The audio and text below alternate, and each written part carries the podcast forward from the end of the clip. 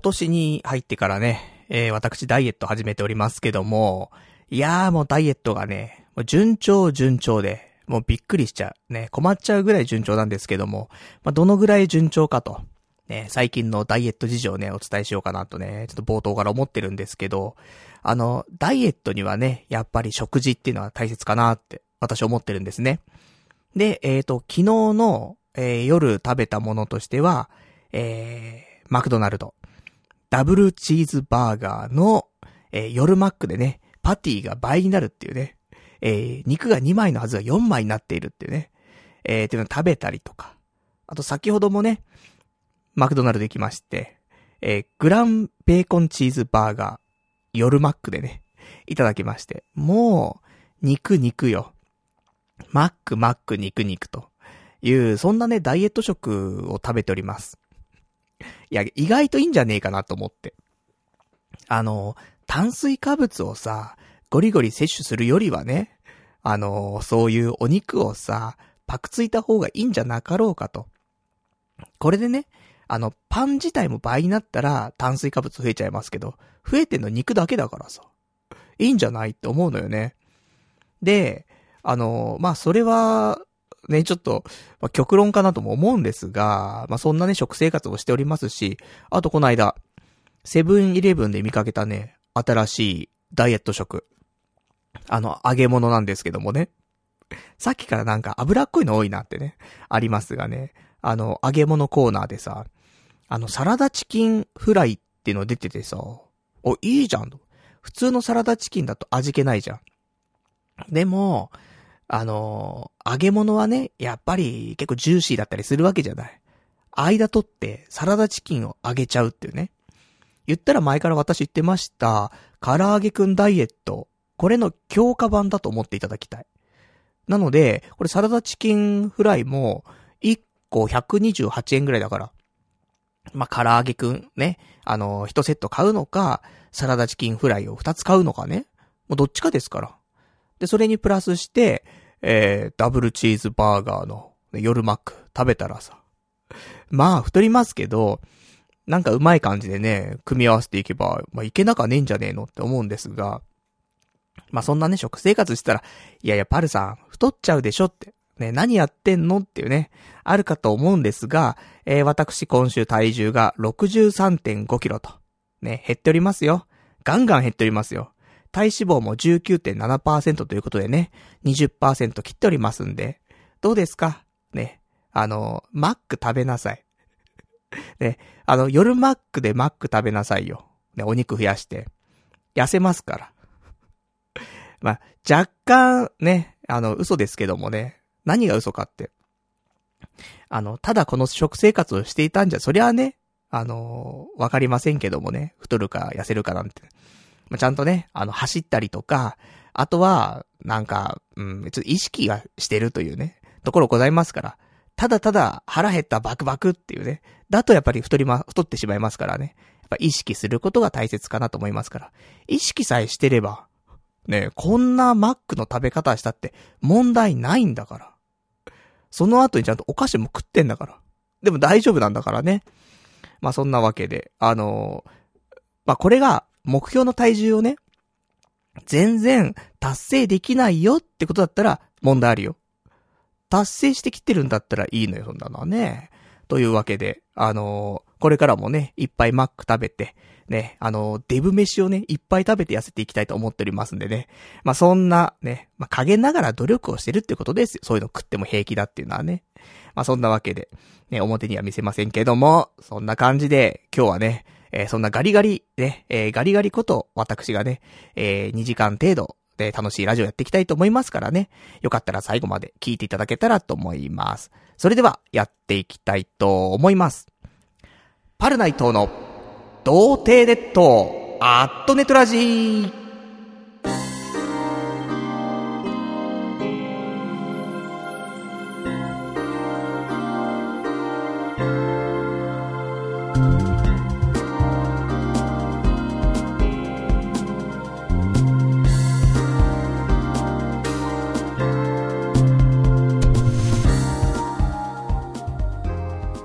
改めまして、童貞ネットアットネットラジパーソナリティのパルナイトです。こんばんは、というわけでね、まあちょっと、ダイエットね、まあコツコツやってるわけなんですけどもね、まあまあ、あのー、多少ね、走れば、ね、あと筋トレね、してればね、ある程度食べたってね、減ってくんですよ。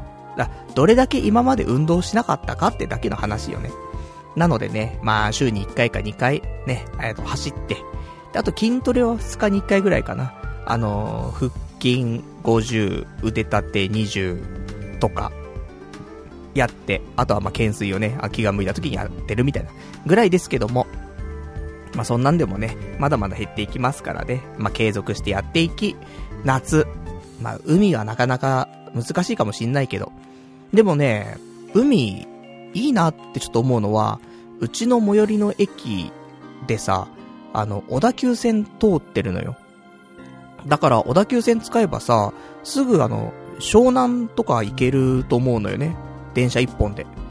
で、ね、あの、また最寄り駅に帰ってくればいいわけだからさ、そういう意味ではなんか、なんかね、その日思い立って海行くみたいなことも、今後は可能かなって思うからさ、いや、意外と、ね、夏楽しみじゃーんと思って。で、ただ、まあ、髪の毛がね、あの、いろいろ問題ございますんでね、雨に濡れちゃダメだし、ね、えー、風が吹いてもダメだしという、そういう私髪の毛になっておりますんで、海なんてね、一番の天敵ですから、もう潮風っていうね、もうなんか、風とね、風と水と、そしてなんかベタベタする塩が混ざっちゃってってね、まあ最低なね、あの、気候になっておりますけども、ただ水着ギャルがいるというね、噂を私聞いてますから、そういうのもね、いいなって。ただ私肌が弱いからね、あの、本当海行くと、すべてがベロベロになっちゃうんだよね、体が。いや、まあ、プールかなってね、思ってますけどもね。まあ、海もね、ちょっと行けたら行きたいななんてね、風に思っておりますぞ、ということで。で、えっ、ー、と、今日はですね、いろいろとお話ありますけども、まず一つ。えー、先週ちょっとお話ししましたが、えうちのマンションに引っ越してきた人が、えー、います。ね。あの、このフロア、4世帯しかないんだけどもね、その中の1世帯で、あの、増えたみたいなんですが、えー、先週ちょっとね、放送中に、廊下をね、結構歩いてるなとか、あのー、共有で使える洗濯機と乾燥機をずっと回してんなみたいなね、話していたんですが、あの、この1週間、あのー、そいつなのかわかんないんだけども、もうね、気がつけばね、洗濯機とね、乾燥機回してるね、この人ね。で、俺も使いたいじゃん、洗濯機。でも、もういっつも洗濯機使われてんの。いやー、ちょっとおかしいよねって思うし、深夜のやっぱし1時2時とかでも乾燥機回したりするんだよ。毎日。いや、気違いじゃねえかなって。ね。あの、放送禁止用語かもしれませんが、あえて使いたくなってくる。ね。そういうワードですよ、もうね。なのでね、これが、ちょっと続くようだと、私ね、えー、まあ、今週来週あたり、大家さんにね、ちょっと報告をせざるを得ないかなと。まあ、大概だと思うよ。俺もね、こんな遅くにさ、2時間ぶっ通して喋っててさ、な、あいつ、ずっと誰かと電話してんのか？みたいな。ね。したらなんか、お、お便りをいただいておりますとか言ってるけど、何なんだあいつはってね。なってるかもしれないけどもさ。だから、私もね、なるべく、その、0時を過ぎないように、ね、できればなと思ってますけどもね。いや、ちょっと乾燥機とかすげえ落とすんだもん。それが1時とか2時とかはちょっとないでしょ。私思ってますからね。まあ、この思い、ね、隣の部屋に届けとね、ちょっと私思ってますよ、という感じで、えー、若干ね、あのー、今日も、廊下を歩いたりするでしょ、彼は。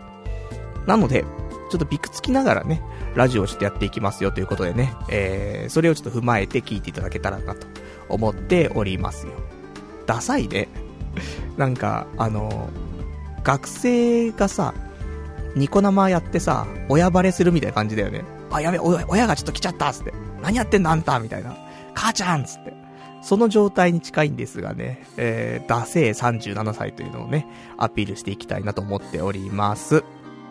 で、えっ、ー、と、あとは今日はね、え、ー、と、あ、例のごとく、ありますよ。映画レビューね。みんなお待たせしました。ね。もうこの世で誰も待っていないね、やつですけども、アニメレビューよりもいいと。あの、いう声を聞いたり聞かなかったりしてますけどもね、アニメレビューってさ、すごいボリュームが多いじゃん。だからさ、時間もすげえ取られるけど、まあ、映画レビューってさ、言っても10分ぐらいじゃん。1本しか見てないし。だから、まだ我慢できると。ね、いう声もありますしね。あの、他にも、あの、普通に、あの、いいよってね、あの、映画レビュー悪くないよって言ってくれるリスナーの方もいらっしゃいますからね。あの、今週はどうでしょうかということでね。一応ちなみに、今週見た映画、スラムドッグミリオネア。こちら見ておりますんでね。あの、お、結構いいチョイスじゃんなんてね、思ってる人、あの、レビュー聞かない方がいいかなと思いますけどもね。あの、面白い面白くなかった。そういう問題じゃなくてね。うん、怪我されちゃう感じがするでしょ。俺にレビューされちゃうとさ。まあそんなわけでね。まあちょっとどんな感じ方をしたのかな、みたいなね、お話をできたらなと思っておりますよ、と。で、あとはね、そうだね、ちょっと婚活の話なんかもあったりとか、本名ラジオ。そして、このラジオ。童貞ネット、アットネットラジーっていうね、私もう400回以上言ってきた言葉は、今ちょっとかん、ちょっと半分噛んでましたけどもね。この童貞ネット、アットネトラジ、今後ね、ちょっとどうしていこうかなっていう話もね、少ししていけたらなと思っておりますのでね、えー、その辺も、まあ暗い話になっちゃうのかな？ならないのかな？みたいなね。まあ蓋開けてみたらね、バカ野郎この野郎かもしれないんですけどもね。まあそんなお話をね、していきたいなと思っております。で、まあなんか話していく中でね、まあこんなことも話してよとか、ね、気になったことあるんだけどとか、あればお便りをね、いただけたらと思います。お便りの宛先につきましては、掲示板かメールでお待ちしております。掲示板の場合は、童貞ネットとググっていただいて、ホームページございますので、そちらのラジオ用スレその11というところにね、お便りいただきますか、あとはメール。メールアドレスは、ラジオアットマーク、童貞 .net、radio アットマーク、doutei.net、tei、そうだね、えー、になります。で、えー、リアルタイムでいただけるんであればね、掲示板。で、事前にいただけるんであれば、メールでいただけたらと思います。ということで、で、どこから話そうかね。あの、じゃあ本名ラジオの話しましょうか。あのこの童貞ネット、アットネットラジのね、あの、あり方というか、今後の話をすると、ちょっと長くなっちゃうと思うからね。若干、なんか、そうでもない話をね、えー、ジャブ入れてからのストレートみたいなね、ところを目指していこうかなと思っておりますんでね。まずはちょっと本名ラジオなんですけども、えー、本名ラジオ、ね、私本名でやっておりますということで、えー、ネガティブ人間改造計画っていうね、やっておりました。で、この間ね、えー、第18回目の、えー、放送を撮りまして、で、それが4月の6日に配信されました。えー、レディオ365っていうところでね、えー、配信の方されておりますんで、まあ、もしよかったらね、あの、最終回っていうことでね、まあ、集大成。集大成なのに若干噛んでるからね。もう噛み噛みでしたけども、まあ、これはさすがにね、あの、1年以上のブランクがあったと。え、この、今やっているこの、ね、童貞ネットは、やってたの別にブランクにならないじゃん。あるかもしんないけど。まあちょっとね、人前でやるっていう。で、ディレクターというか局長とかがね、いる中でやるわけだからさ。それはちょっとね、あの、ビビっちゃうところもありましてね、噛んでしまったという言い訳なんですけども、まあそんなんでね、えー、まあ無事、最終回が配信されまして。で、あれだね、せっかくなんで、あのー、読もうか。あのね、この本名ラジオって、お便りをね、送れるようになってんのよ。なんだけどさ、もう最終回だからさ、お便りもらっても読めないじゃん。なので、あの、ここでちょっと読んじゃいましょうか。またね、あの来週ぐらいにね、あの、本名ラジオ聞いたよなんていう人がいたらね、えー、レディオ365から、あの、お便り送れるはずだからさ、送っていただいたらこのラジオでね、あの、まあ、最終回後ということでね、読ませていただきたいなと思っておりますけどもね。じゃあ、お便り、いただいております。まさかここで読むと思わなかったね。えー、ラジオネーム、のどこし最強さん。最終回なのですか春は出会いと別れの季節ですね。そんな内藤さん、乾杯。素敵なネガティブライフをってね、お便りいただきました。ありがとうございます。どうですか？いや、もしかしたらね、このラジオのリスナーかもしれないけども、あの、この本名ラジオに合わせた、とても、なんか素敵なね、うん、紳士的な、あの、メッセージいただきましてね、ありがたいなというところでね、ちゃんと調整してくれてるっていうね、えー、そう最終回ということでね、まあ、春は出会いと別れの季節。そうなんだよね。じゃあ、ラジオをね、やめて、これが別れですよ。じゃあ、新しい出会いは何かな？ね、それをこれから探していこうかなと思ってますんでね。まあ素敵なね、ネガティブライフをね、送っていきたい。まあポジティブはね、相変わらずゴミだと思ってますから、やっぱネガティブの中からしかね、生み出せないものはありますから、私はネガティブをね、えー、愛して、一緒にね、なんか生きていこうかなと思っておりますんでね、えー、ネガティブから幸せになれるっていうことをね、できたら証明したいなと、私は思っておりますよと。ではね、えー、他にいただいております、ね、ネガティブ人間改造計画宛てのお便り、ラジオネームさくらさん。最終回になってしまいましたかまたどこかで内藤さんのラジオが聞けることを楽しみに待っています。というね、お便りいただきました。ありがとうございます。ね、あの、いつも、ね、童貞ネットの方にもいただいておりますがね、こうやって本名ラジオの方にもね、いただきましてありがとうございます。ね、こちらはこちらでね、ちゃんと、あの、ネガティブ人間の方にね、寄せてきたね、あの、しっかりとしたお便りというかね、あの、他のね、局長とかにね、見られちゃっても、全然問題ないね、えー、内容でね、送っていただきましてありがとうございます。あの、またね、えー、本名ラジオ、やるかもしんないから、それはね、なんとも言えないけども。なんで、その時はね、またちょっとぜひ応援していただけるとね、嬉しいな、というところで。まあ、それ以前にね、本名ラジオうんぬんの前に、今の、今やってるこのラジオだろっていうね、どうすんだこれ、いうのありますけどもね。まあ、それは、えー、またもう少し経ってからのね、ちょっとお話かなとね、思っておりますけどもね。じゃあ、そんなね、ところで、まあよかったら本名ラジオの方ね、えー、レディオ365で聞けますんでね、えーちょっとチェックしていただけたらなと思っておりますよと。ではでは、えー、他にですね、私お話ししたかったこと、まあ、いくつかございますのでね、そちらを話していきましょうか。スーパーどうでもいい話ですけどもね、えー、言ってますよ。あ、言ってますっていうか、あの、ありますけどもね。あの、コインランドリー、使うんですよ、私。なぜって、そうだよ。隣の家のやつが、あの、洗濯機とか使ってっから、コインランドリー行くんだよっていうね、ところなんですが、あの、まあ、今回はね、あの、たまたま、あのー、共同のね、共有スペースのそ洗濯機ね、使えて、で、それ洗いまして、で、その洗ったやつを乾燥機をね、かけるとすげえ時間かかんのよ。あの、家庭用の乾燥機だから。だから、乾燥機だけはね、あの、コインランドリー持ってってるんですけどもね、えー、ちょっと遅くなってしまってね、洗濯して、22時45分ぐらいかな、えー、洗濯終わったからさ、じゃあ、コインランドリー行こうと思って。じゃあ、コインランドリー着いてさ、ちょっと遠いところだったね。遠いところで行って、したら、なんか、23時までって書いてあって、このコインランドリー。あ、これダメなんかなとか思いつつさ、中入って。そしたらまだ人が何人かいたからさ、じゃちょっと回せるんだったらちょっと回しちゃおうかなと思って。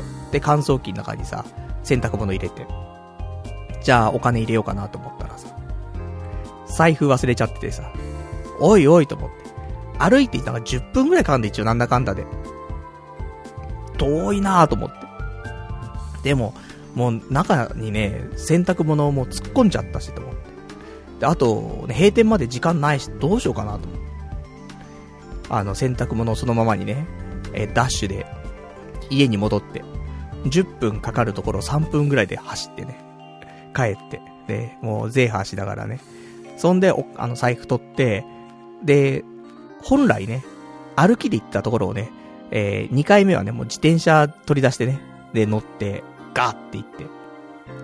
で、着いた時には、まあ、23時ちょっと手前ぐらいでね、したらさ、その、クリーニングのね、乾燥、じゃ、乾燥じゃないね、コインランドリーのさ、従業員っていうのかな、一応そこをね、閉めたり開けたりとかする人がいるみたいでさ、でちょうどもその人がもういてさ、したら、あのー、ちょ事情を話してね、今ちょっと、財布忘れて取りに行ってたんで、すいません、とか言って。したら、じゃあ今日だけですよ、って言われて、ね、あのー、コインランドリーでその乾燥機。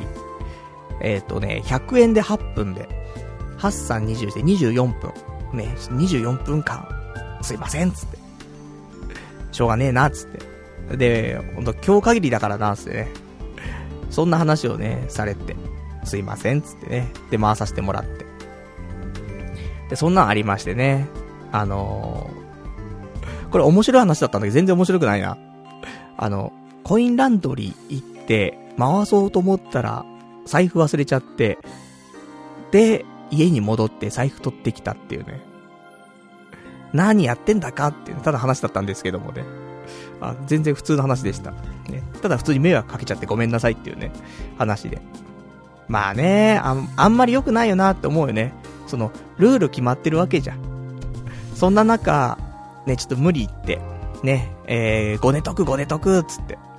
で、乾燥機回させてもらっちゃってね、申し訳ねえと思って。な近くにね、か、あの、乾燥機置いてあるコインランドリーあればいいんだけどさ、ないんだよね。コインランドリー自体が。そりゃそうだよ、だって。高級住宅街なんだもん。あるわけねえじゃんっていうね。だそんなわけで、あのー、こういうことですよ。身の丈に合わない場所に住むとね。あの、めんどくせえことになるっていうのはね、こういうこと。なのでね、次はね、あの、もう少し、ね、えこ、あのー、こんないい場所じゃなくてね、もっとなんか雑な、ね、あのー、橋の下にね、えー、トタンでできた屋根のね、えー、家がいっぱいあるようなところにね、もう引っ越すしかねえのかなって私思ってますけどもね。さ川も近いし、つってね。まあ、そんなわけで、ね、あんまりね、あの、良くねえな、なんていうことがね、ちょっとありましたけどもね。そんな、なんでそんな自分のね、なんか、評価を下げる話を、エピソードをね、どんどん言ってくんだっていうね、よくわかんない感じになっておりますけども。では、あとはね、えー、いただいております。お便りもね、結構あるんですわ。あるんですが、えー、どうしましょうね。じゃあ、読みましょう。ね。一応、あの、先週読みつつ、さらにね、あの、また、あの、追加されてね、あの、読み切れなかった分とかもあってね、えー、今日35通ありますんで、厳選して35つありますんでね、ちょっと読んでいきたいなと思いますけどもね。えー、ラジオネーム。えー、553番さん。婚活とか言ってるけど、本気で彼女欲しがっていないと思います。あなたの見てくれと性格ぐらいであれば、必ずできるはず。結局、いつもの口だけ男で本質的に求めてないのでしょうというね、お答えいただきました。ありがとうございます。うん、多分そうだと思うよ。あの、これね、あの、皆さんちょっと、どう思ってるか知りませんけどもね、このラジオネーム553番さんは、あなたの見てくれと性格ぐらいであれば、必ずできるはず。ね、言っていただいてます。ね、ありがたい話ですね。まあ、ただ、あの、本気で欲しがってないんでしょっていうね、ことで。そうなんで多分ね、あの、本気で欲しがっていたら、なりふり構ってないと思うんだよ。だから、やっぱ本気じゃないんだよなって思うね、えー、ところはございますよ。なぜならだよね。なぜそこまで本気じゃないか。あの、まあ、一番最初の本気だったのは、やはり、あの、童貞っていうのがすごいでかかったよね。昔はね。童貞卒業したい。ただね、まあ、素人童貞とかは嫌だよねって。だからやっぱりちゃんと自分の好きな人とセックスがしたい。そういう気持ちが多かったよね。で、それで、えー、その童貞からの卒業っていうのは本気でね、やっぱり危機感持ってたし。で、まあもちろんね、やりたいわけだしさ。で、そんなわけでそこは本気になったかなと思うんだけど、だそれが、あの、22歳ですよ。22歳と11ヶ月で普通に童貞捨ててるわけなんですよね。素人と。だから、まあ、もうね、そんな危機感ないんだよね、そっから言っても。で、危機感なくもうね、15年経ってしまったわけでさ。ね、えー、そろそろ本気を出さないといけないなっていうね、あの、思っているっていうのは確かなね、えー、気持ちではございますと。で、あといただいてます。お便り、ラジオネーム54番さん。これ554番さんかな。えー、パルナイト。結婚して子供作るぞ。もう、そのために全てを捧げるんだ。1年間本気でいけってね、えー、いただきました。ありがとうございます。そうなんだよな。もうさ、結婚して子供作んないと。いかんよ。で、もうそのために全てを捧げる。ね、そういう1年にしなさいよと。まあ、1年とはいえね、えー、もう今年も3ヶ月終わってしまったから、あと9ヶ月ですけども、9ヶ月本気でいけよと。いうね。その、寒くて動けないとかあるかもしんないけど、もう寒さなくなったでしょ。あと花粉症だけでしょ。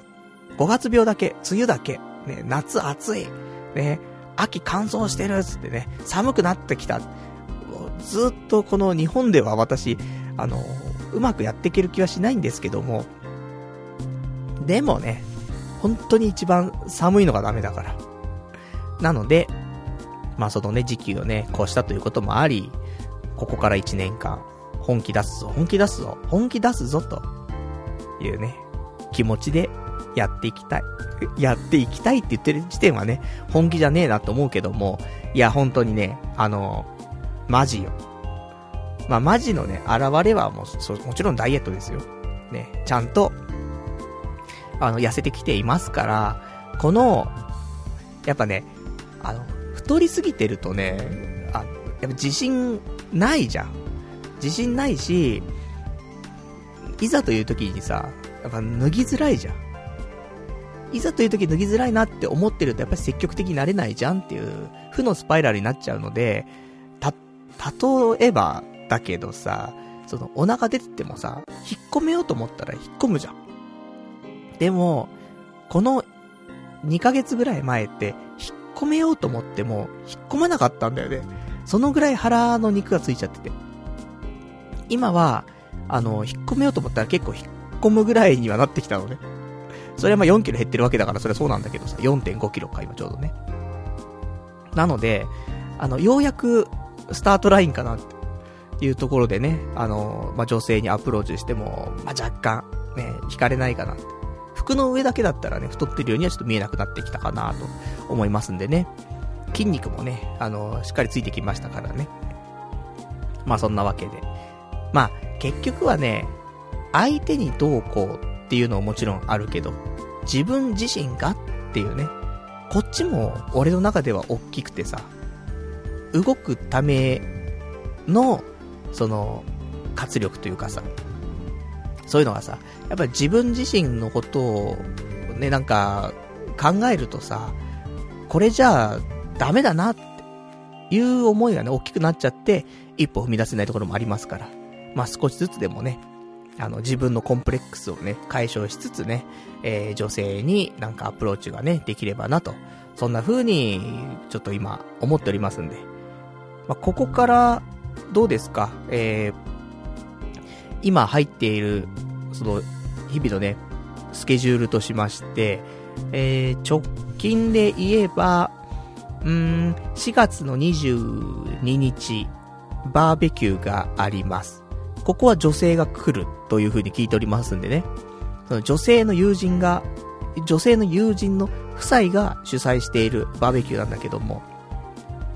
なので、あのー、そこはね、その私のことをよくわかっている、その女性の友人がね、あの、いますから。そこで、ね、あのー、いい出会いがあるといいねと言ってはくれているのでね、あのー、ちょっとフリーなね、女の子もね、呼んでくれるという話があり、じゃあ私は頑張ってね、バーベキューに行こうかなと。花粉が辛いけどもね、外で、外で美味しくね、ご飯食べようかなと。お酒飲んでね、頑張ろうかなと思っておりますんでね。まあそのぐらいですけども、まあこれはこれでね、まあ必要かなと思いますから。リアルをね、ちょっと攻めつつ。そして、リアルだけじゃなくね、あの、まあ、バーチャルでもないですけどもね、オフラインとオンラインでね、うまくね、組み合わせてね、出会いの方は見つけていきたいなと。ね、そんなことを思っております。まあ、ちょっと後でね、あの、今のバーベキューはね、オフラインですけどもね、ちょっとオンラインの話もね、ちょっと後々していきたいなと思っておりますよ。ではでは、えーと、そうしましたら、そうだね。じゃあ、こっちの話しよう。あの、本名ラジオの方ね、あ、なんか、じゃあ本名ラジオじゃなくて、この、このラジオのあり方についての話、なんか重いじゃん。できる限り後ろに持ってきていいなと思ってんだけど、まあ、一ネタ挟んで、ね。これちょっと今日のメイン、メイントーク。挟んでからの、えー、今後について、ね、ちょっと話したいと思うんですけども、えっ、ー、とね、メイントークこちらですよ。あの、昨日なんだけどさ、あの、お花見するっていうね、予定がありまして。もう結構桜散っちゃってるじゃんって思うんだけど、早かったんだよね、今年ね、開花がね。その3月31、4月1日の土日とかだともう、ちょっと散り始めぐらいだったからね、先週。その前の週っていうね、満開だった気がするんだけど、さらに一周遅れてるから、もう桜は存在しているのだろうかみたいなね、状況ではあったんですが、えー、昨日の土曜日ね、一応やるっていう予定でね、動いてましたから。で、ただ、あの、天候が悪いということもあって、えー、お花見は、なしと。その代わり、あの、なんかその、友人のね、家で、えー、みんなで集まって、ちょっと飲みましょう、みたいなね、ことになりまして。で、そんなわけでさ、まあ、昨日行ったわけですよ。その、ね、えー、お花見ではなくなった飲み会に。で、え、まあ、昨日知れた仲間たちがね、いまして、で、あの、いろいろと話をしていたわけですよね。13時からかな始まりまして。お酒飲んで、ちょっとね、あの、つまみ食べつつ。んで、えー、途中でね、14時かなあの、友人が一人ね、遅れて、あの、やってきまして。で、そしたらさ、その友人が、あの、衝撃的なね、あのー、発言をしまして。あの、俺結婚したんだと。ね。いや、びっくりだなと思って。え、何を言ってるんだと思って。お前は結婚したのか？つって。結婚したんだつって。いつしたんだつって。去年したんだつって。いやいや、去年会っとるがなつって。いや、その時はしてなかったんだつって。あのー、12月の頭にね、毎年私忘年会してるんですけども、その時にね、そいつと会ってるんだよ。でもその時は結婚してなかったらしい。で、えー、その、年末だよね、本当にね。に結婚したらしい。そんな話聞いてなくて。で、そこに集まっている人たちも多分全員知らなかったと思うんだよね。結構付き合い長いよ。もう5年、いや、下手したら20年ぐらいになるのか。18ぐらいからの付き合いだからね。ほんと20年ぐらいの付き合いになるんだけど、誰も聞いてなくて。いや、マジかと思って。でもね、やっぱしね、あのー、気づくやつは気づくんだよね。すぐに、その、左手の薬指にさ、あの、結婚指輪をしていることをさ、すぐ気づいたやつがいて。すげえなと思って。やっぱ見てんだなと思ってさ。そいつはね、あの、すごくやっぱり恋愛多くしてきた人間だから、やっぱそういうやつはね、なんか気づくんだななんて思いつつもさ。でね、そんなわけで友人が結婚しましたっていう話を聞いてさ。でも、本当に、あの、誰もがね、まさかっていう感じだったのよ。あの、ま、特に俺はね、あの、その上を行ったまさかになってはいたけども、あの、もう付き合って2年なんだって。2年経って結婚したっていう話でさ、いや、本当に、その、女系を見せなかったんだよね。普通にもう週に1回、まあ、2週に1回ぐらい、もう食べ放題の焼肉に行ったりとか、同僚と、なんかね、酒飲んでたりとか、で、旅行行ったり、旅行行ってたのか今考えると。結構なんかここ最近頻繁に旅行行ってるよなーなんて思ってた今まで行ってなかったのに。一人旅好きなんかなーとか思って。違ったんだね。わあ、そういうのか、見過ごしていたな、ほんと先入観だな、なんて思いますけどもね。でもなんか、肉とね、酒と、なんか焼肉、焼肉みたいな、そんなやつだったわけだよね。それがさ、急に結婚つって。もうみんな、びっくり。でも、まあよかったよねって、すごく良かったなと思って。あの、同い年でさ、あの、専門学校の頃のね、友人なんだけど、よかったなつって。だからね、で、いろいろ話聞いたのよね。したら、あの、出会いはって。これはまあ言わない方がいいかもしれないけど、まあ言うんだけどさ、俺はさ、ごめんな、言っちゃうんだけどさ、あの、出会いはっていう話聞いたら、あの出会い系のアプリだて言うわけ。で、詳しく聞いたら、ペアーズだと。やはりペアーズ強えなぁと思って。やっぱね、結婚までいけるんだよね。ペアーズ。だタップルとかペアーズまあ、あの辺よね。あの、いろんな人からそういう話聞くもんね。本当に、その、ただただ出会ってやるとか、そういう目的じゃなくて、ちゃんと結婚っていうところ、だよね。そこに結びつくものとして、もう実績ありすぎる俺の周りでもね、ペアーズ。で、なんだかんだで最初でも10人、10何人か出会ったらしいよ。で、会った上で、で、付き合うことになった人がその人で、で、2年付き合って、で、結婚と。でも引っ越しとかもするの決まってる。あ、決ま、もう引っ越ししたのか。引っ越しして今一緒に住んでるっつって。ね、同棲とかはしないでね、その、あの、一緒に暮らすようになったらしいんだけどさ、だ、そんなんでさ、なんか、すげえなーって思いましたっていうね、話で。で、やっぱりね、あのー、その人、ね、さっき言った通り、酒とか、肉とか、好きだからさ、だそういうコミュニティで、なんかその、マッチングしたというか、人と、えー、まあ、結婚することになったらしいんだけど、だから、で、少なくともさ、なんか趣味がとかね、ちょっと好みがとか、そういうのが合う人っていう中からね、選んで会ってみて、で、気が合えばと。で、なんか、なんかね、聞く限りだと普通にも食事行って、でもアルコールガバガバ飲んでみたいなね、感じだったらしいけどもね。あんま初回ってさ、あのー、そんなにアルコールとかはみたいな話聞くじゃない？最初ちょっと1時間ぐらいお茶してみたいな。2回目でちょっとデートして、で、夜食事してみたいな。3回目でとかあるじゃない？そうでもないっぽいのよ。普通に、美味しい店あるからっつって、美味しい店行って、で、これうまいねっつって、お酒もガバガバ飲んでみたいな感じだったらしいんだけどね。まあ人それぞれかなとも思うし、あの、やっぱ一番自分が楽しんでいるところを見せられるのがいい気はすんだよね。もちろん、あの、相手に対してもちゃんと配慮ができつつ、相手も楽しんでもらえるのはもちろんなんだけど、その上で、自分がやっぱ素じゃないけど、一番自分が楽しめている姿を見せるっていうのが一番キラキラしてるわけわけじゃない。それを見せられるのが一番いいかなって思うと、その彼は、やっぱなんか、美味しいもの食べてる時が、すげえ幸せに見えるやつだからさ。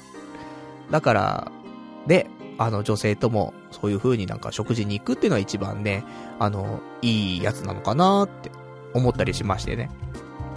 だそんなところでさ、で、ペアーズだと。で、ね、まあ、で、昨日の飲み会、あの、男何人だ？男6人ぐらい、6、7人いて、女性が1人というね、ちょっとアンバランスな回だったんですけども、ね、女性はもちろん結婚してますからね、まあ変なことないんですけども。で、そんな話をさ、みんなで聞いてさ。で、じゃあペアーズだな、つって。で、独身のね、人も何人かいるわけ。もう結婚したやつもね、何人もいるんだけどさ、独身も何人かいて。ペアーズだな、つってね。じゃあ、有料会員登録しちゃおうか、つって。で、えっ、ー、と、勢いで、えー、ペアーズの有料会員3ヶ月分ね、3ヶ月間で、えー、8800円、ね、えー、これ課金しましたから。あともうメッセージはなんかやり放題らしいんでね。だから、もうこの3ヶ月間で、何人と会うのかと。いうね、ところで、ちょうどいいじゃないあの、その、なんで俺3ヶ月にしたかっていうのは理由もあって。その友人が結婚した相手と出会ったのは何ヶ月のところで出会ったのって聞いたら、初めて2ヶ月のところで出会ったって言ったの。じゃあ、ね、3ヶ月で。まあいいわけじゃないと思ってね。まず3ヶ月かなと思ってね。で、そんなんで。だから、ただね、俺、あんまり、得意じゃないなと思ってんの。意外ともうリアルでね、あの、会ってみないとわかんねえし、みたいなね、ところがあるんだけど、その、リアルイベントとかね、そういうんで会って、で、繋がってみたいな。そんなことも言ってらんねえぞと。もう何でもいいから、やるしかねえと。いうことでね、えー、ちょっとた、あの、この、ペアーズ、頑張ります。だから今日もね、ちょっとずっとペアーズでいじってたりとかしたんだけどもね、なかなかね、マッチングしちゃってもね、あのー、どうしていいかわかんない私がいますから。だから、ちょっと今後どうしようかななんて思ってますけども、でもマッチングしたらちょっとね、やりとりして、あの、まず、会う。これなんだよねって、ちょっと思ってるんですけどもね。あのね、あのー、なんでしょうか私が女性とね、会わない理由はと。そのさっきもね、ちょっとお便りもらったけどさ、あの、本当に彼女が欲しいのみたいな。いうところもあると思うんだけど、それ以上にやっぱり自分がビビっちゃってるんだよね。その過去の経験なのか、何なのかちょっとわかんないけど、あの、やっぱり、女性とマンツーになって、もう話が盛り上がな、盛り上がらなかったら、とか、話がじゃあ2時間なりね、続かなかったら、っていうのを、すごく考えちゃって、怖いんだよね、本当に。だって沈黙しちゃったらどうすんだよ。1時間半ぐらい経ってからさ、沈黙しちゃってさ、そっから、うおどうしようってなって30分ぐらい無言で、じゃあ、帰りましょうかみたいになるんでしょ無理じゃん、そんなの。って思ってはいたんだけど、でもね、だそんな話したの。あのー、昨日ね、その飲みながらさ。したら、あのー、一人のやつがね、言ってくれたんだけど、いや、もちろんわかるよと、そういう不安な気持ちは。ただ、実際そういう場になったら、なんだかんだお前は、喋るよと。ね、頑張って喋る、喋るようにするよと。だから、あの、心配しなくていいよと。いう風に言われてさ。まあそりゃそうなんだよね。いや、もちろん、その、自然と言葉が出てくるか、楽しく喋れるかって言ったら違うかもしれないけど、でも無言をどうにかするために必死になって頑張って喋るは喋るよね。その場に立ったら。諦めちゃったらダメだよ。あの、心がポキッと折れたら無言になっちゃうけど、諦めないでね、あの、喋り続けるっていうこと。まあ、最悪もういいじゃない、このラジオみたく。もう会話がもうキャッチボールならねえと思ってきたら、あ、じゃあ今日もやっていきたいと思うんですけども、ビデオ回していいですか？つってね、これ YouTube 上げるんで、つってね。えー、今日は女性とデートをしております。つってね、始めちゃって。それすげえチャンネル登録者数増えそうじゃん、みたいなね。ね、なんか、どこどこで出会った〇〇ちゃんとデートしてみた、つってね。そんなやつをね、なんか何十本も上げてったら、お、なんか、パルナイトのね、デートの動画知ってる？つって、なりそうな気がね、あの、全くしませんけどもね。ただ今のわけわかんない動画をアップするよりはね、全然なんか趣旨があっていいんじゃないかなと思いますけども。だそんなわけで、あの、まあ、ハイパーブルってるわけだよ。リアルに出会うっていうこと。ネットで知り合って出会うってことに対して。でも、まあ、会ってみて、っていうことなんだなっていうのは、なんか改めて感じたところはあります。だあんまりそこでね、あのー、なんか、及び腰ならずに、やっていきたいなと思ってますけどもね。でもこれの後押しって何かなって思うの。ね、今、一応分かった、分かったは分かったじゃん。リアルで一回会わなくちゃ話になんねえなっていうのは分かった。けど、その一歩、ね、踏み出すのが辛いんだよ。で、そこ、じゃあ一歩踏み出すためにどうしたらいいのっていうことが、最近の映画を見るってやつなんだよ。映画を見て、大体の海外の映画は、あの、何かしら恋愛絡んでんだよ。だから恋愛っていうものを、もっと日常に滑り込ませて、まあ、俺なんかが恋愛してもいいのかななんていうところはあるけども、その、隣に恋愛があれば、多少ねって、その特別なことじゃないんだって、若干思えるかもしれないじゃん。で、そういうのもあるし、あとは、その恋愛の、なんていうの、恋愛脳になるっていう。ね、ちょっと洗脳されてきてるかもしれないけど、もう恋愛脳に、あの、どんどんどんどん侵食されていくっていうこと。映画を見ることによってね。で、それで、またもう一歩前に進めるかな、思ってますんで、まあ、継続してね、ちょっと恋愛絡んだような映画もね、見ていきたいなと思っておりますんで、で、あとはね、あの、もう、難しいところではあるんだけど、まあ、食事と会話だよねって思うのよ。すべては。出会う。ね。えー、今度出会いましょうと。ね。出会いましょうというかね、会いましょう。なった時に、じゃあどうしましょう？もう、食事だよね。まずは食事して、で、あんまお酒最初から飲むのもあれかと思うけど、まあ、飲まないとね、なかなか、あのー、口下手だからしょうがないよねって思って、それが嫌だって言ったらね、じゃあ縁がなかったってことにして、そのぐらいのちょっと強気で、で、数打つっていうね、ことしないといけないかなと思いますけども、で、そんなわけで、まあ、食事、美味しい食事と美味しいお酒、ね、せっかく好きなんだから、美味しいもの、ね、で、お酒も好きなんだから、で、ね、そういうのを活かしていかないともったいないよねっていう話もあってさ。いや、それでね、行かなくちゃいけないなと思うんで、で、食事はいいんだよ。まだ。今ね、便利だからさ。あの、食べログ見ればいいじゃない。食べログ見るか、どこどこで飲む予定なんだけど、つって。あの、どっかいいお店知らないって友達に聞いたらさ、結構みんなグルメだからさ、この店いいよと、雰囲気いいよとかさ、教えてくれっからさ、もう変な話、もうそこなんか、友達に頼っちゃってもいいかなって思うの。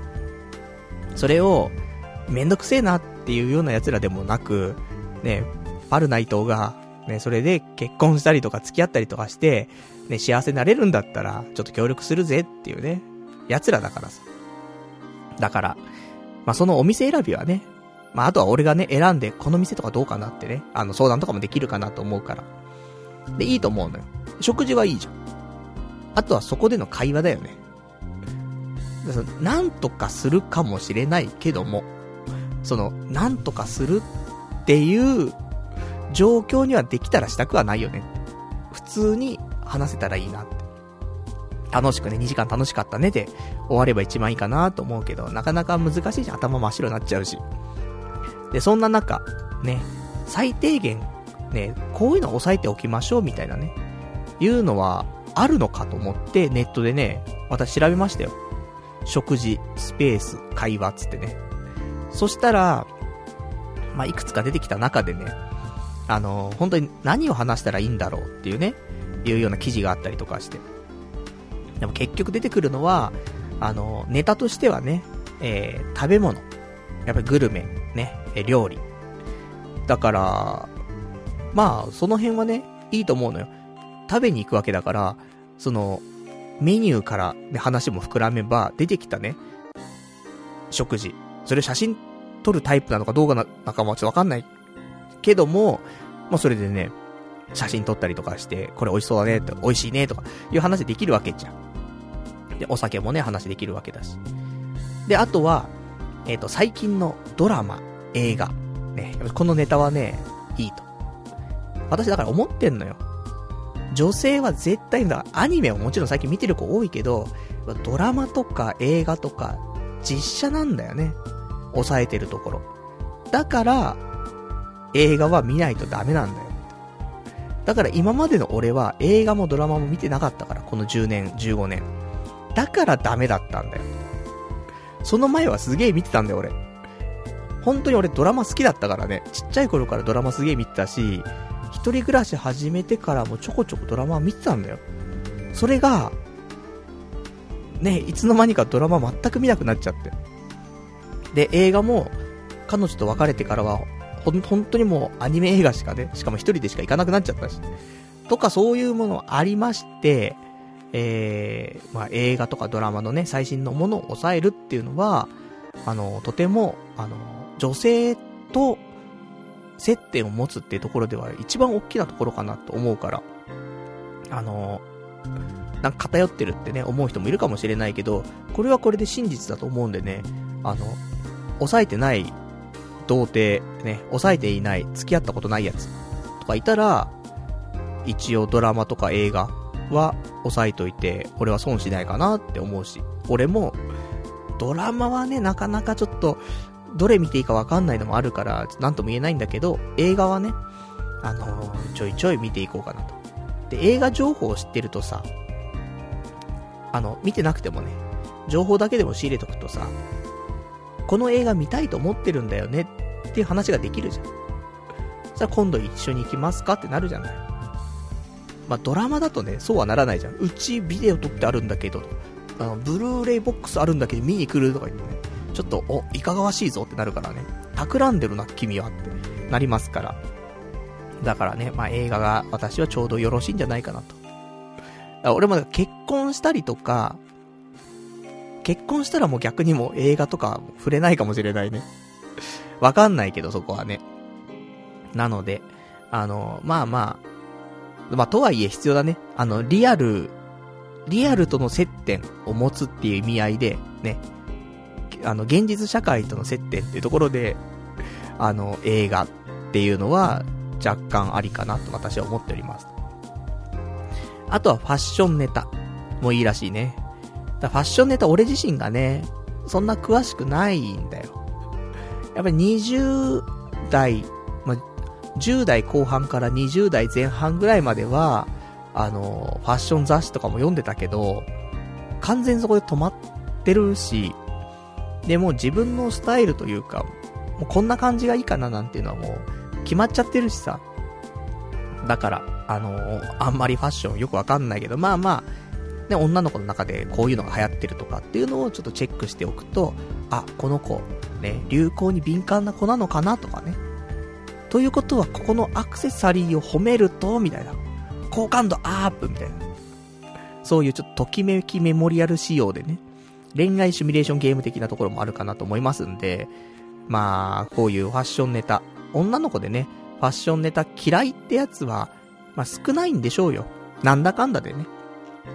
と思うので、あの、それなりにね、押さえておく必要あるかなと思うけど、まあ、そこまで手回んねえなと思うからね。まあこれは補欠候補ですけどもね。あとは最近話題のスポット。ね、デートコースじゃないけど、こういうの新しくできたんだよね、とか。そういう、まだバーチャルじゃなくて、ね、あの、オンラインじゃなくて、オフラインの何かっていうものを抑えないといけないと。だから思うに、あの、なんで、東京一週間、もうあれないんだっけ？ね。あの、ちょっとわかりませんけども、そういうさ、雑誌があるじゃない。東京、雑誌。なんだっけ？俺、名前全然出てこないもん。うーん、東京、東京カレンダー。東京カレンダーを、なんかちょっと、年配層の夜どこを飯食いに行くみたいなね。洒落た銀座でシースーがいいですよみたいなね。そういう話になっちゃうかなと思うんだけど。あの、東京ウォーカーとかだよね。まだあんのかな？わかんないけど。あの、俺が高校ぐらいの時は東京ウォーカーとか、東京一週間っていうのがね、流行ってましたけど、まあ、こういうのをね、あの、ちゃんとちょこちょこ見てさ、で、知識を入れておくっていう。だからこれをね、続けるじゃん。1年なり2年なり。そうすると、そういうのを見なくても、自然とね、情報入ってくるなんだよね。なんだけどさ、もともとね、やってこなかった人間からしたらね、ちょっと頑張って、ここではね、あの、情報が得られるようにね、毎週毎週、ちょっとやっていかないといけないな、という風にはね、思うんですよね。だそんなわけでさ、まあ、あとは、えー、芸能ニュースとかね、この辺もいいんじゃないのってあるけど、あの、芸能ニュース全然わかんないんだよね。だってひどいのはさ、断蜜っているじゃん。断蜜さん。だ俺、断蜜さんがほんとちゃんとなんか、ちゃんと見たことないんだよ、俺。ひどいでしょ？これもう上島事件と一緒ですよ、もうある意味ね。あの、おかしいと思ってるもん、俺が。自分で。知ってるよ。せめて、まあ、知識として知ってるけど、なんか、すげえ騒がれた頃とかも、いや、でも言われても知らんしなと思って。どこで断蜜を見ればいいんだみたいなね。ちょうどテレビをね、あの、ほとんど見なかった時期があって。だから、まだから、とはいえ名前はね、やっぱし、それだけ、あの、ニュースになったりとかさ、あの、話題になったりとかするから知ってはいるから、まあ、上島事件ではないんですけども、まだ掘り返すのこの話ね。もしないんですけどもね。なので、その芸能ニュースっていうのはなんだかんだで、だからね、そうするとドラマなんだよね。日本のドラマ。で、えー、あのドラマに出ている女優の子が可愛いとか、ね、あの俳優がかっこいいとか、そういうのになってくんだよね。なので、そういう意味では、やっぱり、ドラマも、一本ぐらいは、抑えておくべきかなって。昔だったらさ、その、月9っていうフジテレビのさ、月曜夜9時のさ、ドラマだけは抑えておけばさ、よかったっちゃよかったと思うのよ。最低限。でも今それ、ないじゃん、なんか。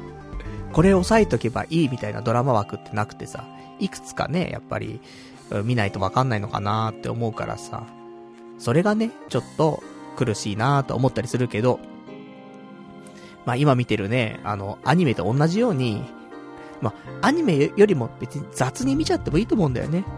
そんでよかったらちゃんと見ればいいわけだし。なので、ちょっとね、ドラマの方も見なくちゃいけないかなって思ったりはね、しておりますよと。これをすることによって、すべて女性が興味を持つようなトーク。これが展開できるということであればね、それは、あの、自分の、なんていうの、社、会に出る人間としてさ、必要な知識でもあれば、女性との会話にも必要な知識と。まあ、イコールだよ、それはね。社会に出てね、話せるトークっていうのは、女性と話せるトークなんだよね。なのでね、あの、まあまあ、アニメじゃないな。まあ、アニメ原作、漫画原作とかのドラマとかでもいいよね。そういう関連で見てもいいかなと思うから。そういうのは抑えるとかね。まあそんなところで。あのー、まあこういうのをちょっと日々ね、えー、研究し、蓄積し、話せるようにすると。で、この会話で、もう時間持たなくなっちゃったと。その時は、最終手段で自分の趣味の話をすると。いうのが、まああんま良くないんだけども、まあ無言になるよりはいいよねというところで、まあ、今期のアニメの話とか、すんのか、うん、たまたまね、でも向こうもアニメが好きだっつったらさ、じゃあ、ね、今期のアニメの一覧のページとかをさ、開いてさ、これは？で、どう？あ、PA ワークスです。動画工房っすって。いいっすねつって。いう話をしたりとか、できるわけでしょ？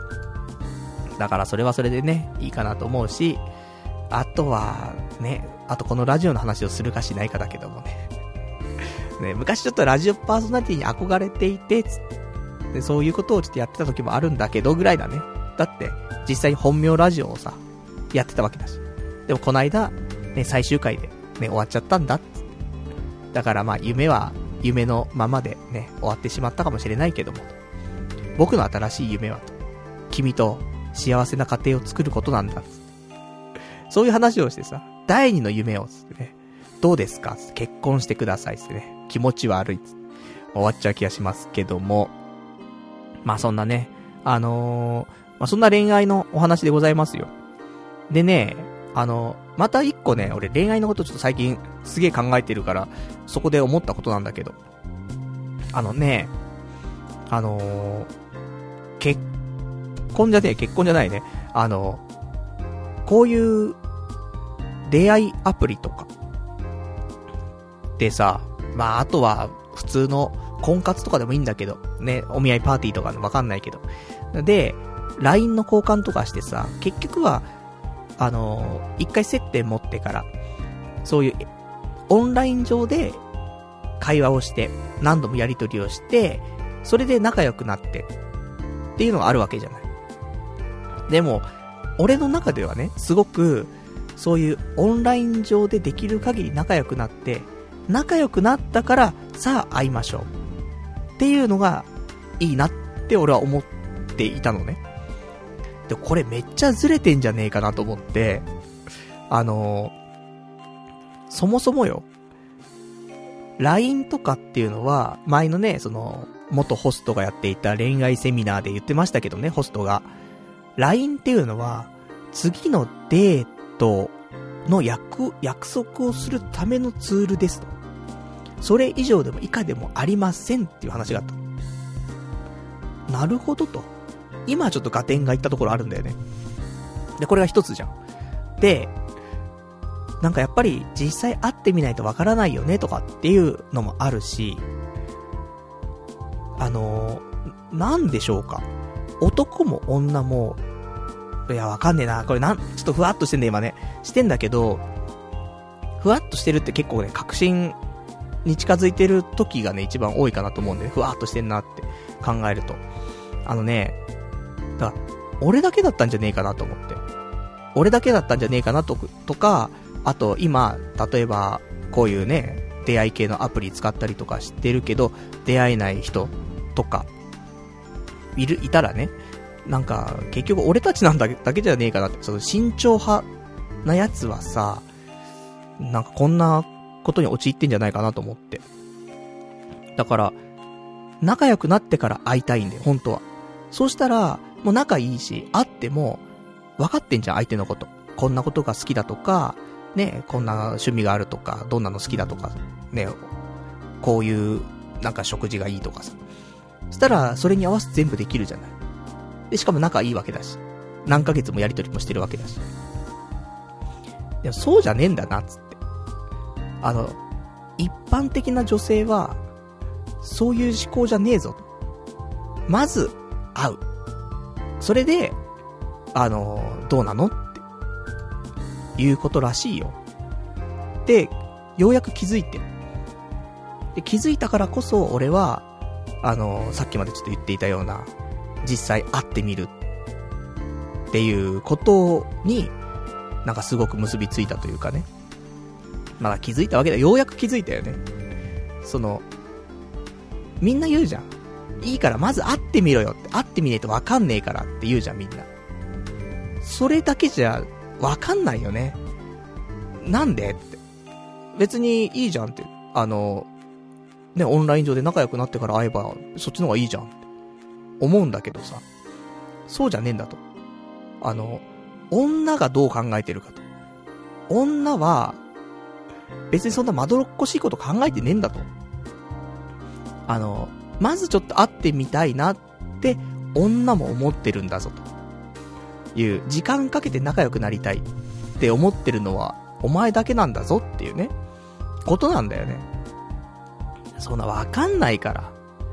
だからそういうのをね、まあいろいろなね、要素が絡み合って、えー、私、ちゃんとね、えー、ペアーズの方で、えー、すぐね、人と、なんか、アポを取って会いたいなと思ってますから、でね、私、仕事柄ね、仕事柄っていうか、職場がね、その、まあ、五反田、大崎、品川あたりですから、もう、仕事帰り、どこでも行けますからね。別に恵比寿だって行けるわけだし。で、渋谷だっていいし。新宿だっていいよね。どこだって主要都市で行き放題なんだからさ。そんなわけでね、あの、まあ、ちょっとそういう気持ちのね、え変化がございましたんで。そんなお話でございましたけどもね。あの、まあ、実際、会うよ。あの、これまでね、ずっと会いませんでしたよ。誰とも。その、お見合い、お見合いっていうかなんていうのねあったじゃない。お見合いサービスみたいなさ、やつね。で、半年ぐらいやってたけどさ、結局誰とも会わないで終わってしまいましたが、あの、今回はね、会っていくスタイル。もうガンガン行くスタイルでね。で、お、ブス来たってなっても、あの、それはもう修行だと思って。でも、あの、写真見てさ、なんか好みだなって、一応思ったわけじゃん。一瞬でもさ。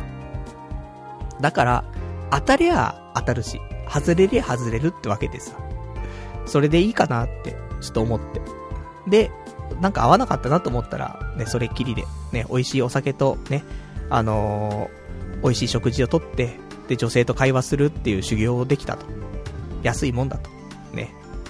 いう感じでいいんじゃないかな思いますんでね。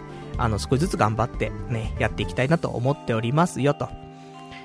じゃあね、えー、いただいてます。お便りをね、ちょっと読んでいきましょうか。ラジオネーム。えー、ラジオネームが559番さん。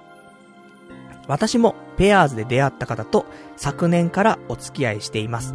マッチングから1ヶ月半、3回目のデートで告白しましたよっていうね、お答えいただきました。ありがとうございます。いいっすね。やっぱりね、その3回目のデートでどうこうっていうね、その進展するっていうのはあるからね。でもペアーズっていう時点で、まず出会おうとしてるじゃん。もう冷やかしじゃないじゃん、言っても。それ、だから、それで3回会うって、見極めとかじゃないじゃん。2回目だったらまだわかんないけどね、見極めてるのかなってなるけど、3回目って多少なりとも、お互いがいいなって思ってなかったら、合わないと思うんだよね。付き合うとか結婚前提なわけだから。出会っちゃって。っていうことは、あの、なおのこと3回目でね、ペアーズで出会ったら3回目で告白っていうのは、ちょうどいいベストタイミングかもしれませんねと。で、マッチングから1ヶ月半と。だからやっぱりね、3ヶ月プランでいいんじゃないですか。いいかもしんないね。正しかった。あとは俺のね、行動力にね、あの、どうなっていくかってところではございますけどもね。ちょっとこんなね、ちょっと後押しになる、ね、お便りいただきましてありがとうございます。ちょっと私も頑張っていきたいなと思いましたと。えー、ではね、あとは、えー、ラジオネーム、さくらさん。俺はネット上で仲良くなってから会ってるよ。その方法で長く続いている子がいる。女だって色々いるんだから、えー、攻略法だって千差万別あるに決まってる。マニュアルなんてないんだよってね、お答えいただきました。ありがとうございます。まあそうだよね。いろんな方法があると思う。ただ、私の場合になりますけども、結局ね、そうやってネット上で仲良くなってから会おうっていうマインドで動いてたけど、それがうまくいってないっていうのは現実なんだよね。で、じゃあ他のマニュアルはっていうと、あの、まず会っちゃいましょうっていうマニュアルじゃない。したら、ちょっとうまくいかなかったマニュアルは一回置いといて、別のマニュアルあるんだったらそっち側をね、ちょっとね、試してみるっていう、ことかなって思うから。まあ、ほんとね、俺の場合はもう、あの、会わねえと何にもなんないよね。っていうのはある。ビビっちゃっていけど、も一回地獄を経験してくから、あの、あ、会話が本当に続かないんだが、みたいなね。で、飲みすぎちゃってずっと吐いてるんだが、みたいな。そういうのをね、経験して、成長をね、37歳からの成長ね。でもね、いいのよ。その、言うよ、もうないよ。ないけどさ、でも何にもしないで40、50になっちゃって、あの時やってりゃよかったな、つって。後悔の方がね、辛いと思うから、もうね、結構高齢にはなってきてしまいましたけど、まあ、ギリね、腐りかけ、ね。いや、腐りかけじゃないよね。えー、腐っていて一部だけなんかまだ正常なところがあるという状況でございますんで、ちょっとアグレッシブにね、行きたいなと思っておりますよと。だいろんなパターンがあるからね、あの、固定観念でさ、縛られちゃダメよね。だけど、あのうまくいかなかったことに関してはね、一回置いといて、新しい手法を試すっていうのはね、あの、必要なことかなと思いますから、あの、頑張って試していきたいなと思っておりますよと。じゃ、そんなね、ところで、あ、で、そんなわけでね、あの、友人が結婚するって話聞いて、あの、動揺したのかなんだか知りませんけどね、えー、その日私吐いてましたよね。そ、その、発言がインパクト強すぎて吐いたわけじゃないですよ。ね。お酒飲みすぎちゃってね。吐いてしまいましたけどもね。だからなんか、で、何時までかな ?19 時ぐらいまで、その、友人の家でね、飲んでて、で、その後、2軒目行こうか、つって、2軒目行って、そこで吐いてたからね。でも、なんだか22時ぐらいに解散ってなって、いやもうこれもう限界だわと思って。な、どんだけ俺ゲロ入ったんだよと思って。で、ね、帰、帰るっていうか電車使って帰る組はさ、電車乗ろうってよ。電車のホームまで行ってさ。で、ホーム行って電車待ってたらさ、あの後ろの方からさ、あの、電車使わない組のね、友人が来てさ、あれなんで、ね、電車の方来てんのつって。もう一軒行こうよ、つって。ね、カラオケ行こうよ、つって。で、みんな待ってっから、つってね。あの、電車乗る組もね、あの、もう一回引き戻されるっていうね。そんで、12時ぐらいまでかな、あの、カラオケしてさ。ね、ゲロ吐いてんのにカラオケしてさ。で、そこで私、そのね、結婚した友人いたからさ。一番最後にね、中島みゆきの糸をね、歌ってしまいました。縦の糸はあなた、横の糸は私つってね。縦の糸が〇〇くんになって、つってね。横の糸がね、奥さんになって、二人で一枚の布を作って、これから幸せな家庭を作っていってください、つって。おめでとう、つってね。そんなカラオケしてましたけどもね。もう酔っ払いだらけだね、と思って。まあそんなわけでね。あの、本当に身近な人が結婚するとね、身近も身近で、しかもなんか、すげえモテるっていうのタイプじゃなくてさ、あすごいいいやつなんだけど、そういうわけではなく、あの、気のいいやつがさ、結婚するとさ、若干その、俺たちよりな感じはあったんだよね。そういうやつが結婚すると、おっなったりするから。この危機感をね、ちょっと長い間ね、あの、継続してね、持っていけたらいいなってちょっと思ってますから。ね、鉄は熱いうちに叩けということでね、えー、頑張ってやっていきたいと思っておりますよと。じゃあそんなわけで、えー、温まってきましたか、空気は。じゃあ、あのー、今後のラジオについて 話していきたいと思うんですけど、ね、もういいっしょ。もう今日のラジオはね、やった感はありますから。あのー、じゃあ、くったらね、ね、くったらね、今後のラジオについての話をしていきますけどもね、あの、まあ、これはもうずっと言ってることもね、あると思うけど、もう改めて、ね、言っていきましょうと。いうことで、私、あの、今日のメモ帳ね、メモ帳っていつも、ね、メモ帳とかネタ帳ね。ネタ帳って本当に箇条書きで、こんなことこんなことってバーって書いてある。っていうのがいつものね、あのネタ帳なんだけど、今回3分の2ぐらい、文章なんだよ。で、何の文章書いてあるかっていうと、このラジオについてのことを、ブワーって書いてある。だからね、それをね、うまくどうしようかななんて思いながらね、話していきますけども、まあ、このラジオ、最近良くないなと思ってんの。で、今後、どういう風にしていこうかなっていうことをちょっと思ったりしたわけ。で、このラジオって、やっぱり、あの、俺が面白いなって思ったこととか、その、俺が普通に生活してる中でね、面白いことが起きたとか、そういうエピソードをお話ししたいっていうのが、まず大前提であるのよね。で、それを、あの、まあ、みんながそれをね、聞いて面白いなって思ってくれたりしたら嬉しいな。これが大前提よ。で、そんな話をね、聞いていく中で、パルナイトってこういうやつかと。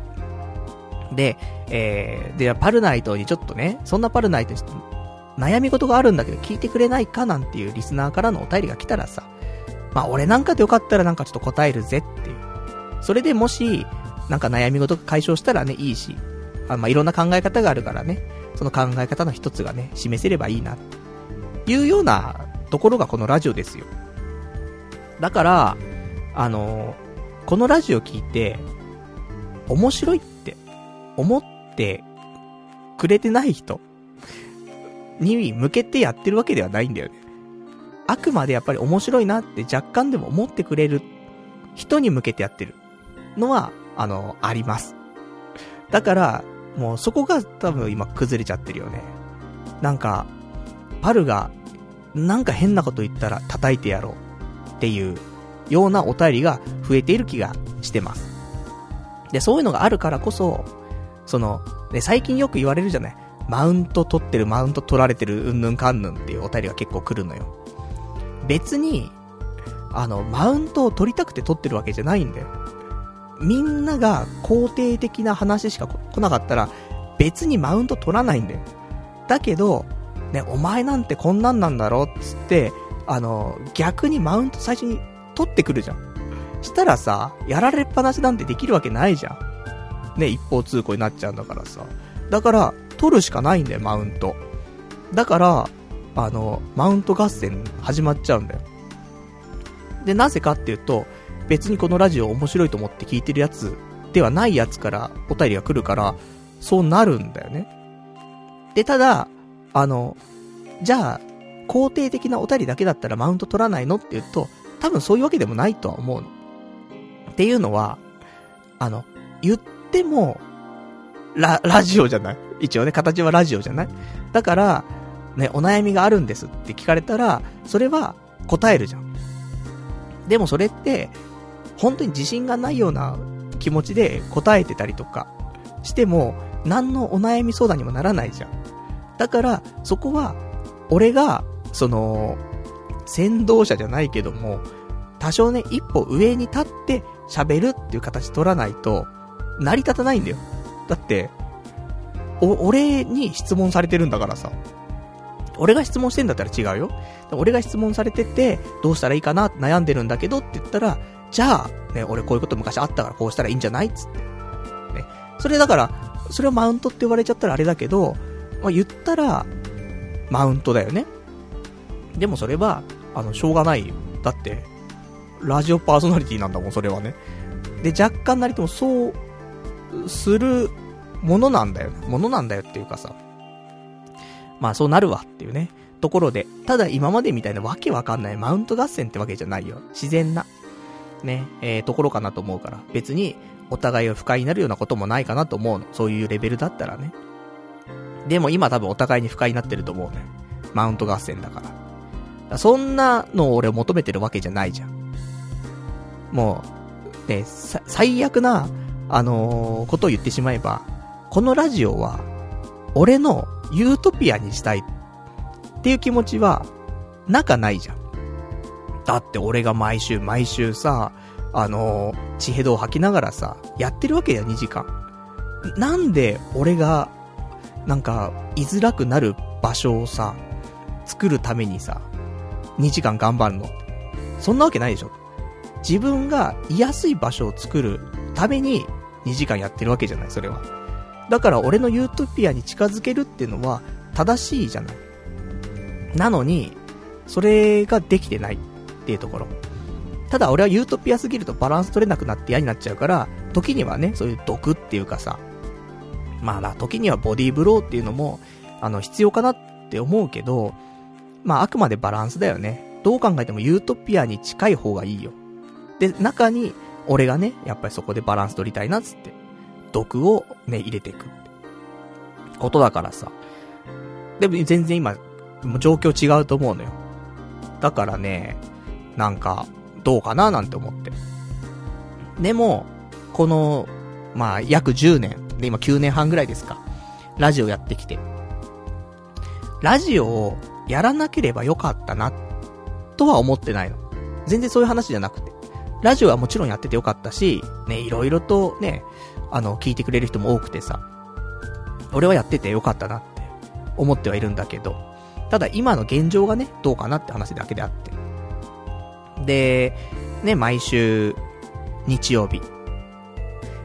まあ、潰していたっていう表現使うと、良くないなと思うけど、まあ、日曜日の夜っていうのはもう絶対に開けると。人から誘いがあっても、ここだけは死守すると。で、ね、今はね、昼間だってできる限りは日曜日は人と会わないにしてるし。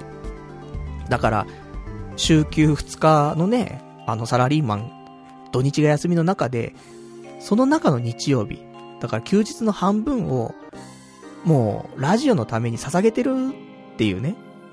これはあの、ラジオ始めて2年目から、そのスタイルでやってるから。だ言ったら8年間じゃない。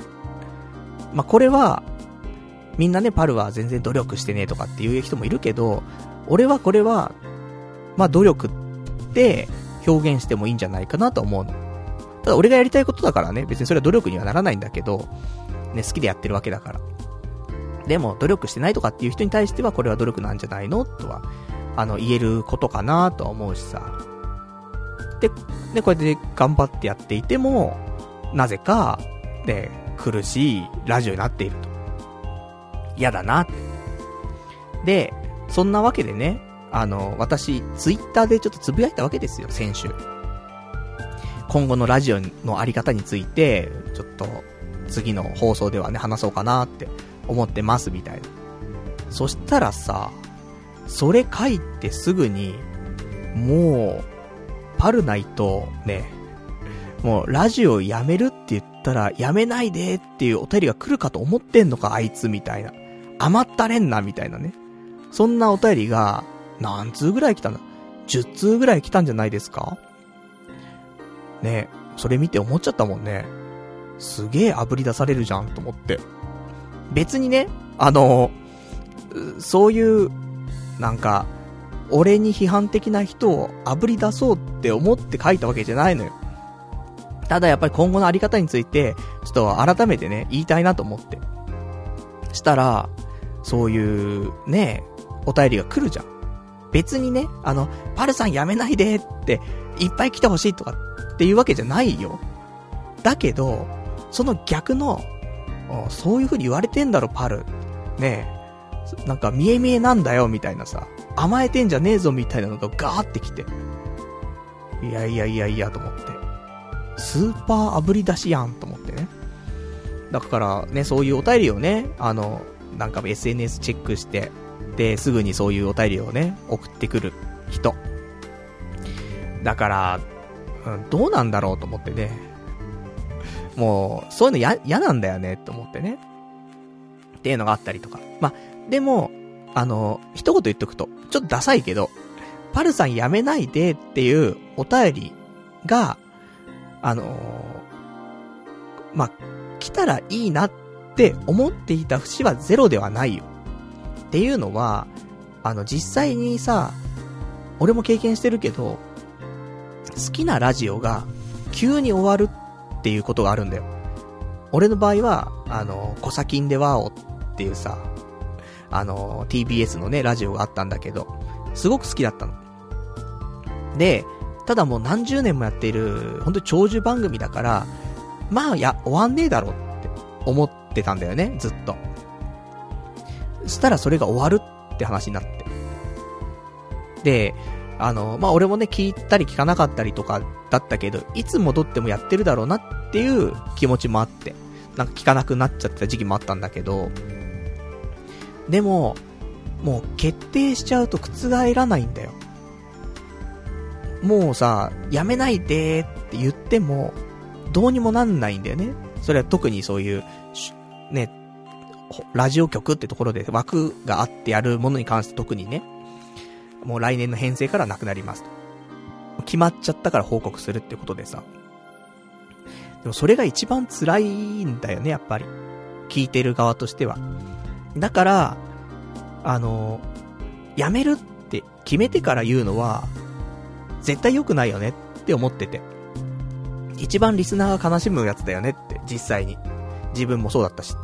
思うから、なんか、ね、やっぱしやめるって言う前に、みんなにね、言った上で、で、それでちょっと行動を決めようかななんていうところはね、まあ、ありますから、からそういう意味では、今回こういう話を、ちょっと議題に上げるにあたって、パルさんやめないでっていう声が、まあ、ありゃあったで嬉しいなとはね、若干ね、どっかで思っていたところはあります。ちょっとダサい。ね。じゃ、若干ダサい気持ちはね、ありましたけどもね。だそんなのもちょっとあって。で、えー、そんな発言してましたけども。で、なんで、その、今までね、ずっとやり過ごしていたこの気持ちを、今、なんか、すごく思うのかっていうと、ちょっと読んでた本の中でね、一言あったのよ。で、何かっていうと、えー、これちょっと読もうか。あのー、俺が最近 読んでた本があるんだけど、それをね、えー、読んでて、ふとね、思いまして。で、じゃあこれ出しましょう。珍しくね、こういうことしますけどもね。じゃあちょっと、一、ね、一節読ませていただきます。あなたの頭の中の批判が、え、批判がましい声について考えてみよう。世界に出ていく前や後、その声は何と言うだろう。それは誰の声に似ているだろうか。もしもその趣旨が、お前はそのままじゃいけない。もっと社交的になるべきだ。ということなら、それを言っているのは誰だろう。あなたのお母さん、お父さん、お姉さん、おばあさん、それとも高校時代のボーイフレンドだろうか。もしも、ある声が、それくらいできるはずだぞ、って言っているなら、それは誰だろう頭の声は、頭の中の声は、あなた自身のように思えるかもしれないが、それよりも、あなたを思い通りに動かそうとした過去の誰かである可能性が高い。一ついいことを教えよう。彼らの蔑みに満ちたコメントは、あなたのあり方には関係なく、実は彼ら自身のコンプレックスから生まれているのだ。っていう一節があって。俺はもうほんとここ最近、何をやるにも、結構批判的な言葉が頭をぐるぐる駆け巡るんだよね。俺なんかじゃとかさ。やっぱね、ダメだなとかって思うし、何やってもうまくいかねえなとかさ。ねそれとか、やっぱり、できてないと、いや、そそのぐらいできるだろうとかさ。みんなできてんぞとかさ。で、その声って、誰の声で再生されるのって言うと、親でもねえし、その、会社のね、上司とかでもないし、そ学校のね、昔の学校の先生とかの声でもないし、誰なんだろうなって言うと、リスナーの声なんだよ、やっぱり。リスナーの声で批判の声がすごく再生されんの、俺。だから、あのー、もうよくねえんだなと思って。なんかもう自然とそうなっちゃってたところがあってさ。だから、あのー、これは全然あの、いつもの、いいお便りをくれる、いいっていうか、普通のお便りをくれるリスナーではないよ。本当に悪意のあるリスナーの声なんだよ。でも、全部それで再生されるわけ。うまくいかなかった時とか、ね、そのぐらいできるだろうっつって。なるわけなんだよね。だから、つれえなって思うところがある。でもその一方、そういうすげえ悪意のあるリスナーもいる中でね、その、もう脳内の中で、もう悪意の言葉ばっかり垂れ流してるリスナーがいる中で、この間ね、その、先週ですか？ね、あの、名古屋からさ、遊びに来てくれたさ、リスナーの方がいたりとかしてさ、その、本当にファンって言っていいでしょ？ね。パルナイトのファンっていう人もいるんだよ。ちゃんとラジオが好きで聞いてくれてるリスナーで、で、東京遊びに来て、パルナイトが面白いって言ったこととか言ったところとかを、ちょっと巡ってくれたりとかして。そういう人もいるんだよ。だから、なんか、うーん、考えるところがね、いろいろあるなと思ってさ。だからね、俺のユートピアに近づけるんであれば、やっぱりそういう、良いとしてくれているリスナーをや、やはりその中心にいてほしいわけじゃない。面白いって言ってくれる人がいっぱいいてさ、で、俺が、ラジオ楽しんでいる。で、その楽しんでいる姿をまたみんなが楽しく見れるわけじゃない。良い循環になるはずなのに、俺が面白いと思ったことをやる。で、そんなんクソつまんねえよ、やめちまえよっていうリスナーがいる。もう、悪循環なんだよね。だからそれってどうなんですかってちょっと思ったりはするわけ。で、あの、ラジオを始め、始める前と後、その、10年ぐらい前だよね。ラジオ始める前。それと、あの、始めて、で、今現在の話ですけど、ラジオやればやるほど、いや、頭おかしくなってるよね、と思って。あのね、ラジオ始める前って俺どうだったかっていうと、ダメはダメなりに、多分充実してはいたんだよね。普通に彼女もいたし、友人もいるしね。毎日楽しく暮らしてはいたし。で、会社も立ち上げてさ。で、大変だけど、まあ充実はしていたと思うのよ。これラジオ始める前。で、ラジオ始めてからも、あの、少しは多分真っ当だったと思うのよ。だからそれは、2年なり3年なりは、まだ、その、良かった頃が残ってたんだよね、ラジオやりながら。なんだけど、ラジオがやりすぎたというか、長くやりすぎたせいで、もうなんかその現実的な、その、良かった頃とはもう完全にもう切り離されちゃっていてさ、どんどんおかしくなっちゃっているところはある。だこれが、あの、何なのかっていうと、まあ、一概には言えないけども、こういうちょっと悪意のある、えー、リスナーからのお便り。そして、それを全部真に受けて、正面から受け止めてしまう俺の性格。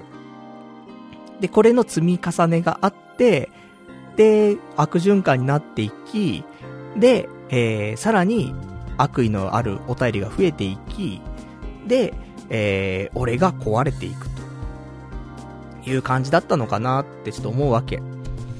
で、あの、まあ、ここ最近の私のね、自己分析じゃないですけども、その、まあ、ADHD なんじゃねえかとかさ、いろいろ言ってましたけど、じゃあ結局こういうメンタルが弱いやつって、あの、人からどういう言葉が必要なのっていうと、あの、そりゃね、肯定的な言葉が必要なんだよ。そりゃそうなんだよ。心弱いんだから。で、肯定的な言葉にプラスアドバイスみたいなのがあれば、あの、多少良くなっていくんだよね。こういう、ちょっと、やばいメンタルの人間はさ。で、リアルだけだったらよ。ちゃんと面と向かって知っている人間だけだったら、そんなに面と向かってボロカスなことは絶対言わないんだよ。多少、あ、こいつこういうちょっと心弱いタイプだよなっていうの分かってるから、多少オブラートにも包むし、で、プラスなこと言ってくれるけど、ただちょっと、あの、一つ、ここ、ここは直した方がいいかもねっていうところをうまく言ってくれると思うのよね。それが友人だしさ。相手の特性を考えて、まあ、喋ってくれる。まあ、時にはね、あの、きつく言うべき言うべくね、そういう必要がある時もあるからさ。そういう話になる時ももちろんあるけど、もう毎回じゃないじゃん。毎週そんなわけないじゃない。基本的には、ちゃんと配慮があった上じゃん。それはもう、人間関係の付き合いだからさ。俺に向けてだけじゃなくてさ、俺だって相手に対してそうするだろうしさ。あの、そういうことじゃない。だけど、もう、本当に肯定的じゃないんだよ、今のお便りの半数が。でもそれを全部受け止めちゃってるわけじゃん。だから、あの、本当に、その、うつの人とか、ね、うつ病になっちゃった人に頑張れ頑張れっていうのって良くないっていうじゃない。っていう風に、あるんだよ。メンタルやばいやつに言っちゃいけない言葉ってあるのに、それを、俺もこの何年もずーっと聞き続けてるんだよね。そりゃ、おかしくなるよ。思うわけ。でもネットだから言えちゃうじゃんみんな。好き勝手。で、別にもうパルナイトうんぬんじゃないんだよね。ちょっとムカつくやつがなんか喋ってっからそれに対して全部上げ足取るっていうことだったりとか、その、リスナーの中でのさっきね、ちょっと一文読んだけどさ、その本、ちょっと読んだけど、その中にあったように、もう、その人自身のコンプレックス。ね。彼ら自身のコンプレックスから生まれている。そういうことをさ、なんか、なんだ、憎悪として倍増させてさ、俺に当ててくるっていうことじゃない？で、じゃあ実際に、そんなこと言ってるやつって、どうなのって思うと、このラジオ自体じゃ何百何千って聞いてるわけじゃない。ね、そんだけリスナーの人がいる中で、バーっとね、炙り上がった人炙り出した人、ま、10人ぐらいですよ。だから何千人って中で10人が批判してるだけなんだよね。でも彼らの声は大きいよ。だから、同じ人が多いよ。ね、ま、たま入れ替わったりするけど、でも似たようなメンツだったりするよ。ID とかでわかんだからさ。でも、やっぱり、10人ぐらいの人が毎週毎週批判してきたら、ね、何千人の中の10人だとしても、そりゃ来るよね。メンタルに。おかしくなっちゃうよと。って思うわけ。だからほんとね、ラジオ続けてってどんどんどんどん心が蝕まれてったなっていうのは、すごくあります。だからほんとね、ラジオする前の方が全然行動的だったなと思って。だから、本当にだからラジオする前の行動的なところが、ね、ラジオ始めて2年間ぐらいとかは多分結構行動的だったと思うんだよね。だから、あのー、ちょっとネットに溺れすぎたなっていうところがすごくあって。もっとリアルを、リアルを中心にして、で、その付属でオンラインが、ネットがあるわけじゃない。ちょネットが主になりすぎちゃったなっていうのがあるから、ちょっとできる限り、あの、昔に戻るじゃないけど、ラジオをしてなかった頃のメンタルに近づけたいなと思って。なので、あの、もう批判的な言葉は、もう聞かないです。聞かないです。で、アドバイス？うん、聞かないです。だってもう、アドバイスなんだか批判なんだか、区別つかないようなお便りが多いから。じゃあもう、アドバイスも、批判も、聞かないですと。ただ、あの、明らかなアドバイスってあるじゃない？あの、俺がやった時こうだったんだけど、ね、こういう風にするとうまくいったよ、とかさ。そういうのは全然ありがたいですよ。ね、それは、みんなで共有するべきことじゃない？だから、ね、この間もその、ね、ペアーズ、ね、あの、ペアーズやったよっ、つって。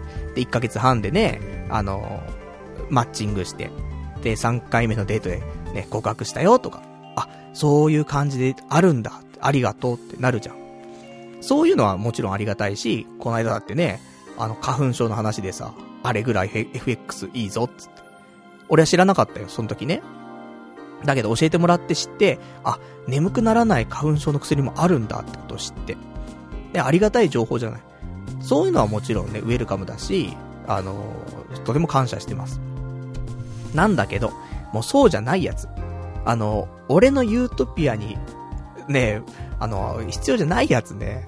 それはもうちょっと読まないよ、俺は。っていうこと。あのだから、どうぞ批判的な言葉はね、ください。あの、聞くなとも言わないし、お便り送るなとも言わないよ。それは、やっぱり良くないし。で、できる限り多くの人に聞いてほしいっていうのがやっぱし一番の思いはあるから。だけど、こちらはこちらで選ぶよ。っていう、まあ、宣言だよね。はしておこうかなと思って。だからね、あのまあ、見るとね、結構、ラジオで喋んなくても、その文面見ただけで落ちたりはするんだけど、俺もさ。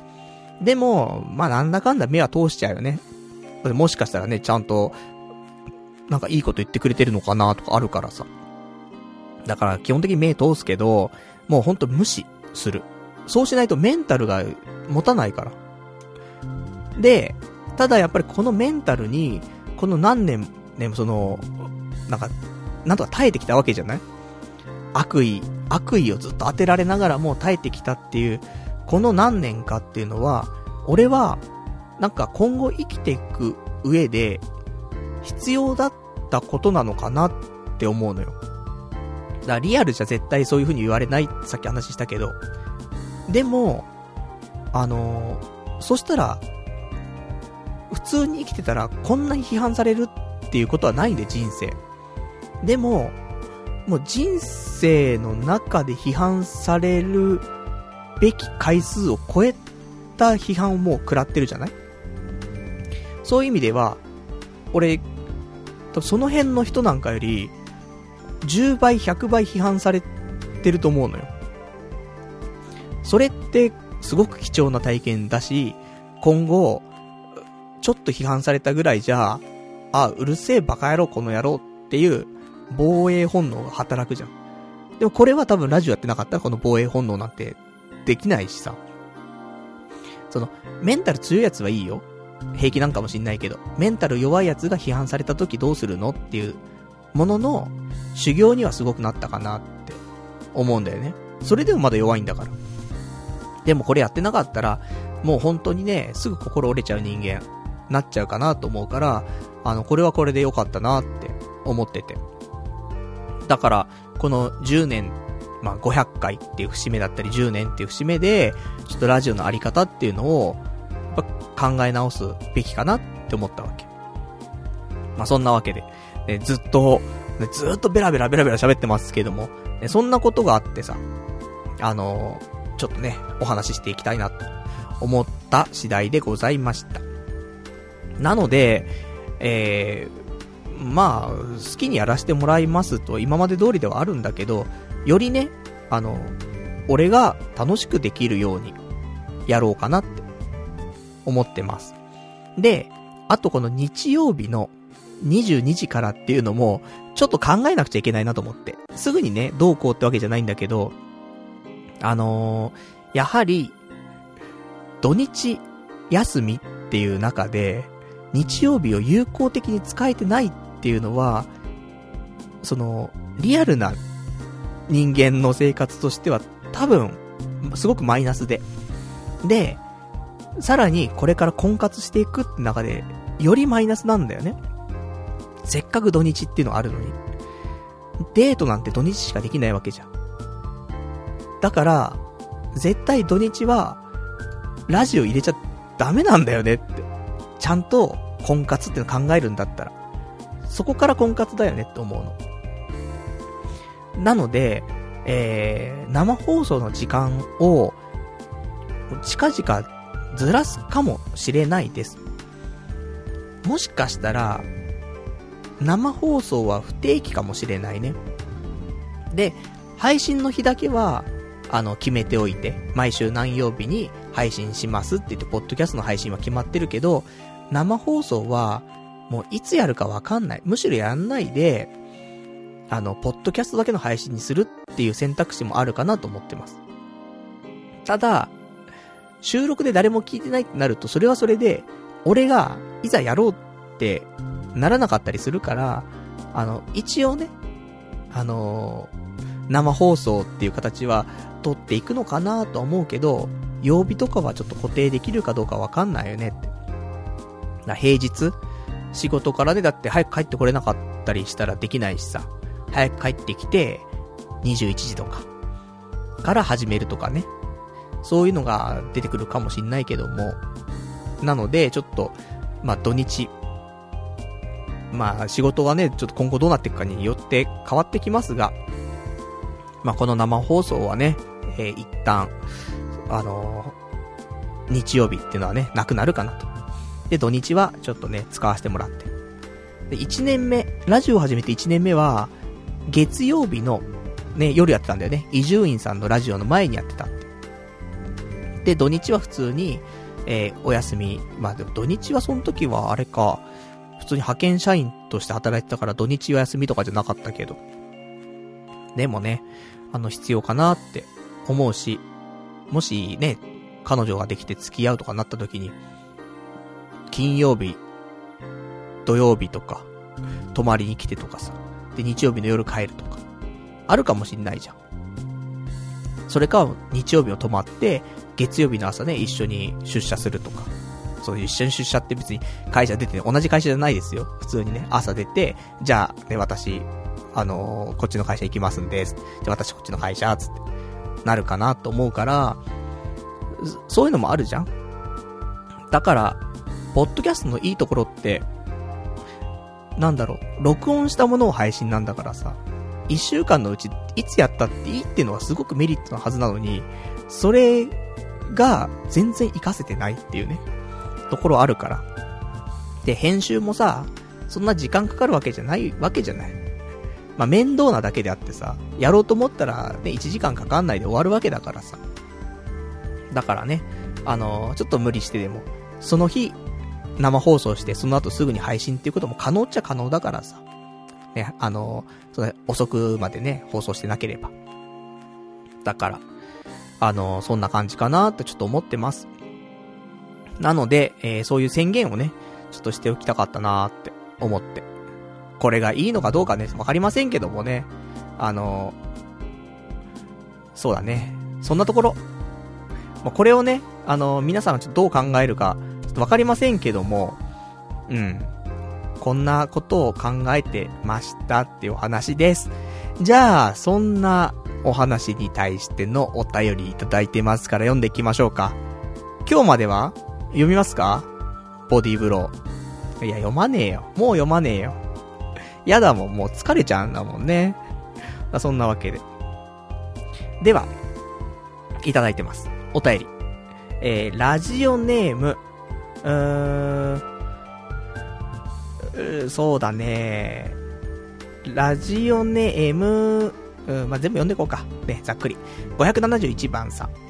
パルのラジオ好きだし、えー、好きにすればいいけど、突っ込みどころあるとそりゃ批判も来るわな。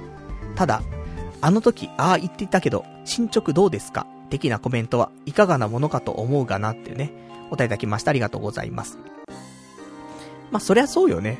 あのー、結構突っ込みどころの多いこと言ってるからこそ、ね、あのー、面白いというかさ、あいつちょっと頭おかしいな、みたいなんでさ、聞いてくれてる人もいるわけじゃん。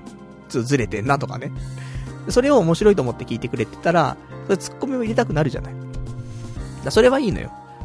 それは、ラジオが盛り上がる、面白くなるツッコミじゃない。じゃなくて、あの、もう違うやつあるじゃん。ただ人を痛めつけるだけのお便りあるじゃないそだってそれ読んだって、ただ俺がいたぶられてるのしかなくてさ、話が面白いかっていうとさ、クソつまんねえお便りだったりするわけじゃない。センスのか、センスのね、かけらの一つもないようなお便りもあるわけじゃない。そういうのは読まないよ。ね、もうね。普通のお便りは読むよ、ちゃんとね。あの、いやいや、パルさんと。いや、そんなこと言うけど、こうじゃないのなんていうので、あの、なんだろう、その言い方もね、あるよね。あの、だから、まあ、その時によ、よりけりだけどさ、普通の批判っていうわけじゃなくて、いや、明らかに違うっしょ、みたいな。それやったらもう全人類滅亡でしょ、みたいなさ、極論すぎ、みたいなのはあると思うよ。だそういう風にさ、なんか面白おかしく書いてくれりゃいいけどさ、ただ普通にぶん殴りに来るのはさ、もう読まないぜっていうことでございますよと。ただツッコミある話はこれからもしていくよと。ね、それに合わせて普通にお便りくれればいいですよと。ね、そしたらありがたいです。読ませていただきますってことです。じゃあ、あとはね、いただいてます。ラジオネームさくらさん。それこそ、YouTube ライブでしては、リスナーも好きな時間に聞けますし、音源も保存されるんじゃなかったでしたかっていうね、お答えいただきました。ありがとうございます。いや、そうなんだよね。YouTube ライブの価値がここで光るんだけど、あの、俺の、その MacBook Pro じゃ、ダメなんだよ。あのースペックが足んないんだよね。YouTube ライブするスペックじゃないんだよ。プロっていう名前のパソコンなのに。だから、ちょっと難しいかなって思うんだよね。やっぱ2時間やるとね、それなりに負荷もかかるし。まあ、ちょっとうまくやれればなと思うけど、YouTube ライブじゃなくて、うん、なんか方法はね、考えたい。とは思ってます。ただちょっとパソコンのスペックがっていうね。もうしょうがないな、MacBook Pro ね。もう一番スタンダードなね、モデルだとこうなっちゃいますから。皆さんが、あの、MacBook Pro 買うときはね、えー、メモリの方を、まあ、何やるかによるからね、実際使ってみないとわかんないんだけどさ。で、まさか YouTube ライブすると思ってないじゃない。じゃ、するってなったらね、あ、メモリ足んなかったなとかっていう風になるわけだから。だからもう、まあ、しょうがないね。次買うときは、メモリーをね、増やす。あと、Mac じゃねえなと。Windows だよね。だってもうエロゲーできねえんだもん、何にも。だから、やっぱり Windows で、えー、それなりのハイスペックな軽いノートパソコン。かな。マウスコンピューターでいいのよ。マウスコンピューターで Mac Pro、MacBook Pro と同じぐらいの金額出して、ね、いいスペックのやつを買った方があの、結果いいんじゃねえかなってね、私思いましたけどもね。でも、この MacBook はね、なんだかんだで、あの、1年ちょっと、今頑張ってくれてるし、あの、買ってよかったなっていうのはある。画面が綺麗なんだ、やっぱり。だアニメ見るとかさ、アマゾンプライムビデオとかね、スーパーはかどるから、それはすげえ良かったなと思うんだけどさ。だそんなわけでね、あのまあまあ、使う用途によって違いますね、ところでございますけどもね。まあちょっと YouTube ライブもね、考えていきたいなと思っておりますね。では、えーと、あといただいてます。ラジオネーム、パジェロミッキーさん。サイレントリスナー4年目で初メールです。昔はとてもポジティブにラジオを聴けていますが、最近は言い訳が多いように感じます。いろいろやろうとせずに、えー、一つだけでも何かやり遂げてみてはどうですか？あ、いろいろやろうとせずに、一つだけでも何かやり遂げてみてはどうですか？あと、ラジオにこだわりすぎていると思うので、何か変えてみてはどうですか？っていうね、お答えいただきました。ありがとうございます。まあ、ある気がするよね。あのー、まあだから、これも、ポジティブにさ、俺も頑張っていた時期はあるよね。でも、なんか怖くなっちゃってんじゃない？何しても。何してもなんか言われるから言い訳っぽくなるし、ね、まああとは、いろんなことに手出しちゃってるのはもちろんあると思う。でも、その、俺、みたいな、なんていうの、凡人をちょっと下にした人間が、いろいろね、手出すしかないんだよね。その、一個のことをやり遂げようって、やり遂げらんないんだよね。そ、そこはすごく難しくて。だから、なんだろう、ほんと、この10年近くやった中で、やり遂げたこととか、ちゃんと形にしたものって何っていうと、数少ないと思うんだよ。だから、ほんとね、あの、なんだろう、真面目にやってなかったわけじゃないんだけどね。でも、やっぱり、その、ちゃんとやり遂げられることに巡り合うこと。ていうこと自体が難しいよねって思うから、やっぱりそこは今まで通りいろいろ手出していきたいと思ってんだけど、でもまあできる限りね、だ次は、その、やり遂げるっていうのは、彼女を作るとか、結婚するとか、そういうことかなと思うけど、それ、それは多分やり遂げなくちゃいけないことだし、やり遂げるし、それが一番このラジオとして盛り上がるところだし、求められてることだし、ね、思うんだけどさ。でもそれやりつつも、まあいろんなことは手出すよ。それが、やったことないことに手出すことが好きだからさ。ね、ラジオの話にもね、やっぱしたいし。とかね、あるけど。まあ全部中途半端良くないからっていうのはね、もちろんあるけど、この中途半端をね、あの、積み上げることで、何が起きるんだっていうのがね、あるのかなとも思うから。それがいいのか悪いのかわかんないけどね。最終的に、えー、どうなるんでしょうかというところ。ただあの、やっぱ言い訳が多くなっちゃうっていうのは、メンタルがおかしくなってるからだと思うんだよね。昔、ね、ボロクソになってもそんな変な感じじゃなかったもんね。なので、あの、ね、なんかサイレントリスナー4年目というね、ことで、パジェロミッキーさんいただきましたけど、あの、ちゃんとね、ポジティブにね、ラジオ聴けるような形でね、私頑張っていきたいなと思ってますから。あとその、ラジオにこだわりすぎているようにね、思うっていうのは、すげえあるよね。この、ラジオが始まる前、前説じゃないけどもね、あのぐだぐだ喋ってる時があんだけど、そん時の方が100倍面白いかんね、俺ね。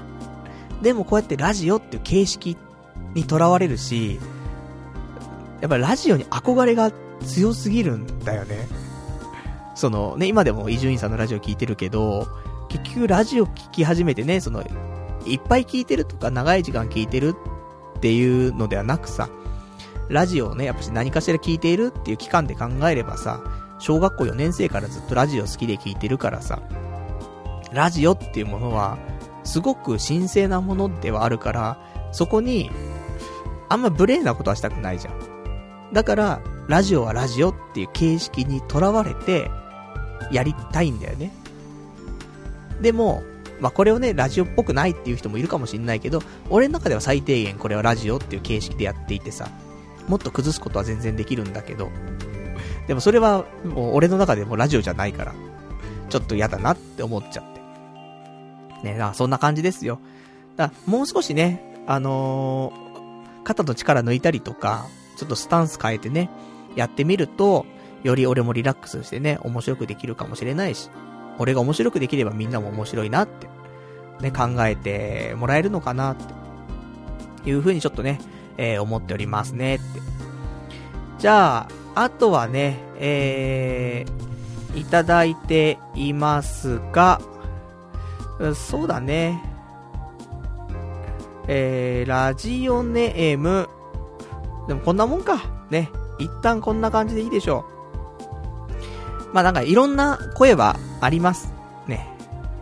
いろんなことをね、言われますけども、まあ気にしてもしょうがないし、もう一個一個ね、そんな受け止めてもしょうがねえなって思う。これは本当あの、処世術じゃないけどさ、俺ぐらいのメンタルのやつが生きていくにはね、いろいろと工夫しないといけないよね、いうところがね、ほんと分かった話かなって思いますよ、と。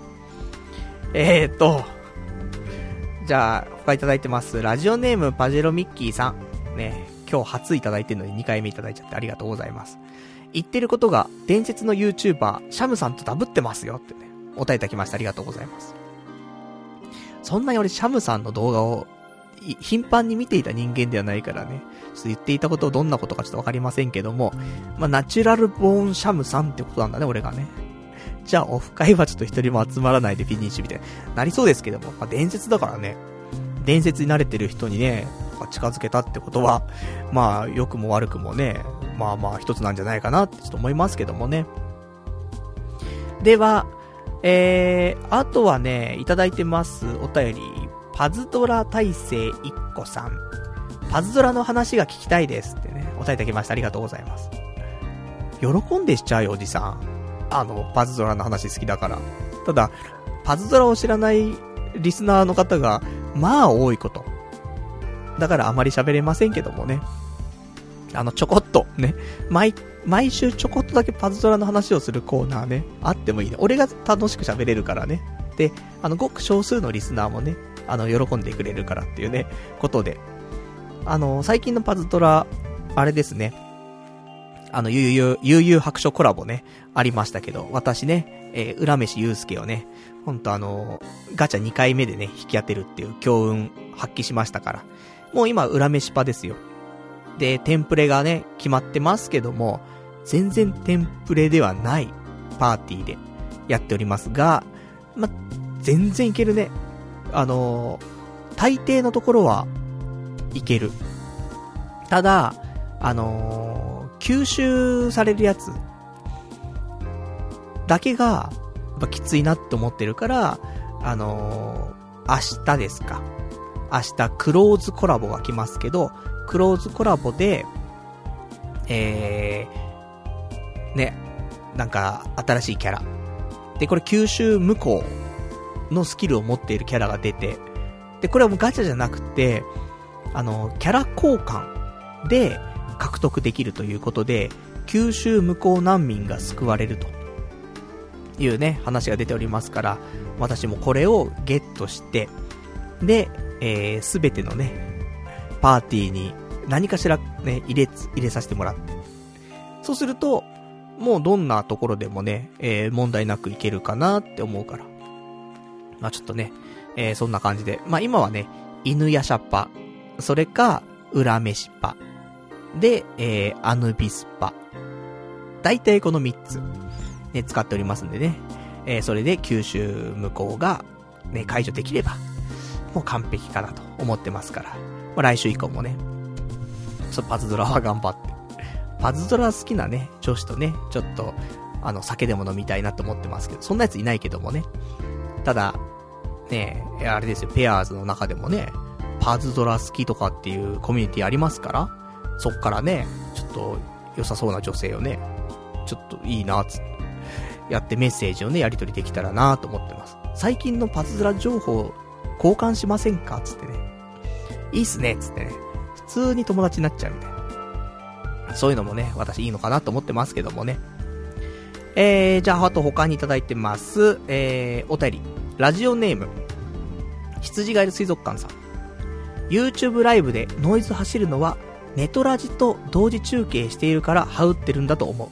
MacBook Pro のスペックは問題ないよっていうね、お手いただきました。ありがとうございます。じゃあいけんのかな？結構、モーター音すごくなるけどね。ファン、ファン音っていうかね。でも、だから、な、なんだろうね、ネトラジっていうものからの脱却。っていうことかな。ようやく。で、録音の方はね、えー、YouTube ライブでもできるし、あと同時にね、えっ、ー、と、俺 Mac でやるときは、クイックタイムプレイヤーの方で録音もしてるのよ。これでもちゃんと録音できてて、今それをね、使って、ポッドキャスト配信してるから。だから、うん、YouTube ライブやりつつ、えー、これか、そのクイックタイムプレイヤー起動してやるだけだから、いけるかもしんないね。ちょっとそれで考えてみるのもね、一回ちょっとそれテストして、ネトラジオつけないでやるっていう方法も、えー、やっとくといいかなと思うかな。うん。ちょっと試してみたいと思います。えーとね、それでは、うん、そんな感じかな。あの、一応、今回の件に関して、いくつか、あの、もちろんね、肯定的な意見もあれば、否定的な意見も今来てます。でも、否定的な意見は読まない。ね。もう決めたから。ごめんね。あのー、までも多分、否定的かどうかわかんない。あのー、ちょっとそうじゃないな。ちゃんと読んだらそうでもねえな。じゃあ読みます。ね。だからさ、ラジオしながら喋りながらさ、あの、お便りをさ、分けるってできないんだよね。本来ね。なんだけど。え読みます。ラジオネーム576番さん。誰彼構わず聞いてほしいってスタンスだったから、いつかこうなると思ったよ。聞きたいやつだけ聞けってスタンスの方が良かったのに。誰彼構わず聞いてほしいって言うんだったら、腹くくってほしかった。情けないよ、まったくっていうね。お答えいただきました。ありがとうございます。そうなんだよな。結局、あのー、欲しがりさんだよね、本当にね。なんかさ、だ諦めないよね。その、これが欲しいんだったら、あれは諦めろっていうのが絶対あるわけじゃん。物事には。だけど、あれも欲しい、これも欲しい。でも何も捨てないっていうスタンスのね、スタンスだからこそこうなってしまったっていうね。ことだと思うよね。だから、ね、聞きたくないやつは聞かないでって、あの、言えれば一番いいんだよ。でもそんな強くねえよな、俺も。やっぱ、できる限り多くの人に聞いてほしいし、変な話、聞かなかったら、どうにもなんないじゃん。その、なんだろうね。もしかしたら今は、合わないかもしんないよ。このラジオの、俺の考えとか、俺のそのモチベーション、まあモチベーションじゃないね、そういうなんかいろいろとね、合わないっていう人もいると思うけど、でも、聞かなくなっちゃったら終わりじゃない。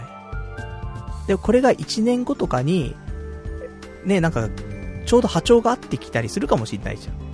俺のマインドが変わってくるのか、リスナーのマインドが変わるのかわかんないけど、いい波長になるかもしんないじゃん。でも聞いてなかったらそれわかんないけど、聞いててくれさえすればさ、おってなるじゃん。だから俺は、聞かないで、とは言いたくないんだよね。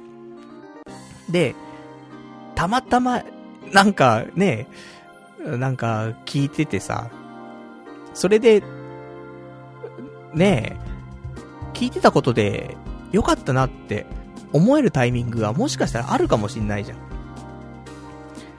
だからそれは、ね、あの、可能性ゼロじゃない話だから、俺は、ね、そこを限界まで求めたいなって思ってる。なので、本当は腹くくんなくちゃいけないんだけど、くくれない。ね、そういうのがありました。ちょっとね、情けないなって思うけど、あのー、これは逆に、逆に腹くくってるっていうことかな。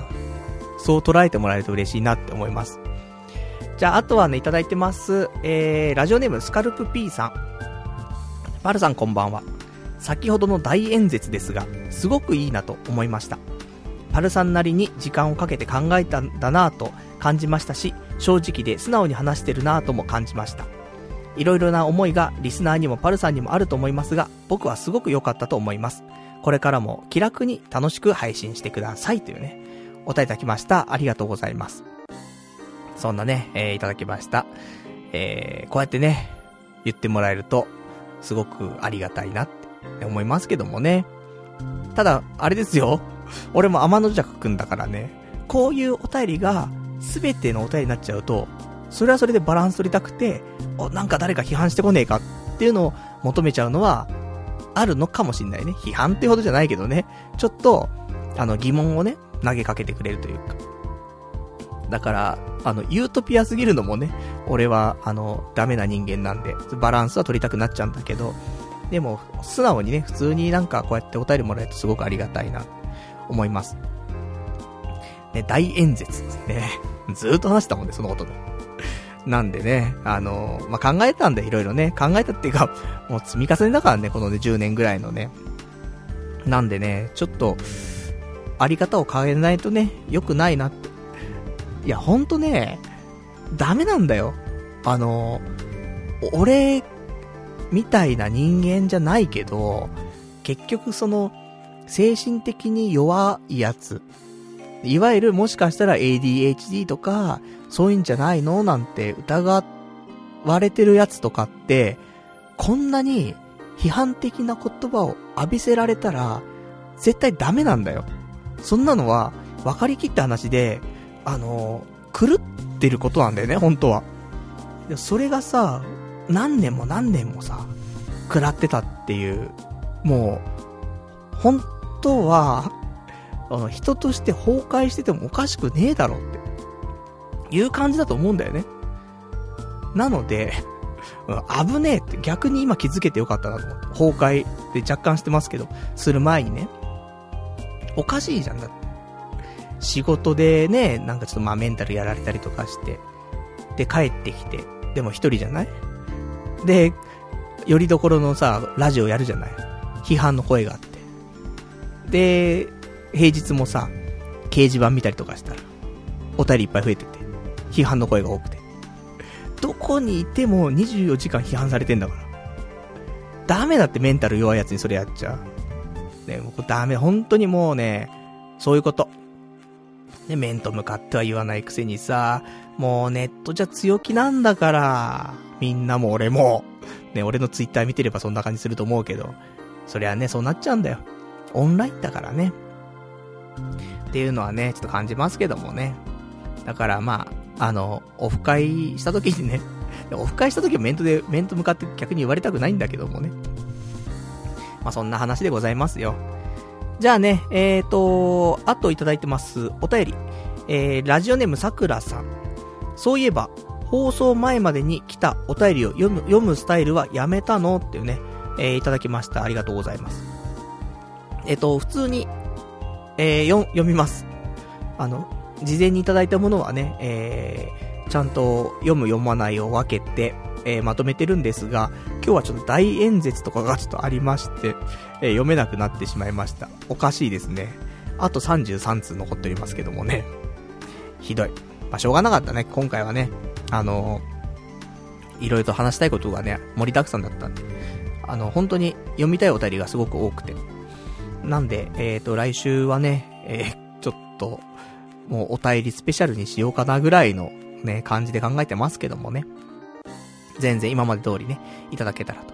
で、あと、もしかしたら掲示板、うーん、閉鎖はしないけど、うん、掲示板から読まなくなるかもしんないっす。わかんないけどね。あの、お便りだけを、あの、そのメールでね、くださいねっていう風にするかもしれない。まあ、そうしないとなんか収集つかないところもあるし、なんか変なね、その、クソみたいなコミュニティで盛り上がったりする時があるじゃない。そのリスナー同士で、なんか批判と批判と批判でストリームができちゃうみたいな。もう嫌なんで、えー、掲示板は、なくすっていうのは良くないと思ってて、何でもそうなんだけど俺はさ。ね、あったものがなくなるってあんま好きじゃないから。残しておきつつ、まあ、好きに使ってもらうのかどうなのかわかんないけども、うん。もしかしたらお便り自体はね、えー、メール、まあ、メールフォームとかをね、ちゃんとわかりやすくして、えー、もらうか、ね、そういう形を取ろうかなと思ってますよ。しょうがないね、それはね。でもその、リスナー同士の交流もあるじゃん。この間、例えばあったけど、あの、俺 ED になっちゃったんすけど、とか言って。ね、そしたらリスナーのね、みんながさ、ね、頑張れ大丈夫だぞつってね。あの、焦るなよみたいなさ。そういうのって、このラジオだからこそだと思うんだよね。だからなんか、そういう意味でね、メールだけにしちゃうとそういうのがもう生まれづらくなっちゃうから。それはちょっと寂しいなと思うからね、ちょっとあり方は考えたいなと思ってますけど、まあそういう方法も一つかなというところでございます。じゃあ、あとね、いただいてます。お便り。パズドラ大生1個さん。パズドラの話ありがとうございます。自分もゆうすけと、えー、犬やシャパ使ってます。でも、クローズコラボの九州向こうの、えー、武田、これ、構成っていうの？あの、クローズのやつ知らないんだよね。武田構成かな。えー、は、えー、闇パ向けですねっていうね、お答えいただきました。ありがとうございます。これな、闇火闇水？でちょっとわかりませんけども。でもまあいいんじゃないかな。あのー、犬やシャパだったらいいね、別にね。闇だろうがなんだろうがね。いいです。別に問題はないじゃないけど。ユースケパワーは完全に光、オンリーか光、水水光？とかで染めてるから。闇来てもね、困っちゃうから、そうすると、なんでしょうか。うん、浦飯祐介に、つけるのか。どうするかね、ちょっと考えどころですけどもね。2体ぐらいいてもいいもんね。多分。そのぐらい、もう今のこのパズドラの、そのダメージ無効っていう、その、無効で、やっぱり難民になってるやつ多いからさ。に2つぐらい確保していても、絶対いいよね、と思っちゃうね。絶対1体はね、あのー、確保した方がいいかなって思います。なんかうまい使いをね、えー、考えたいなと思っておりますよと。まあそんなね、ちょっとあの、まあちょっとパズドラのね、話、まあちょこちょこしてしまいましたけどもね、あの、これからはもう私、あの、パズドラのね、話もね、あの、少しずつね、毎週のようにしていけたらなと思ってますんで、よかったら皆さんもパズドラをね、えー、この機会に始めてみては、ね、いかがかなと。そんな風に思っておりますよと。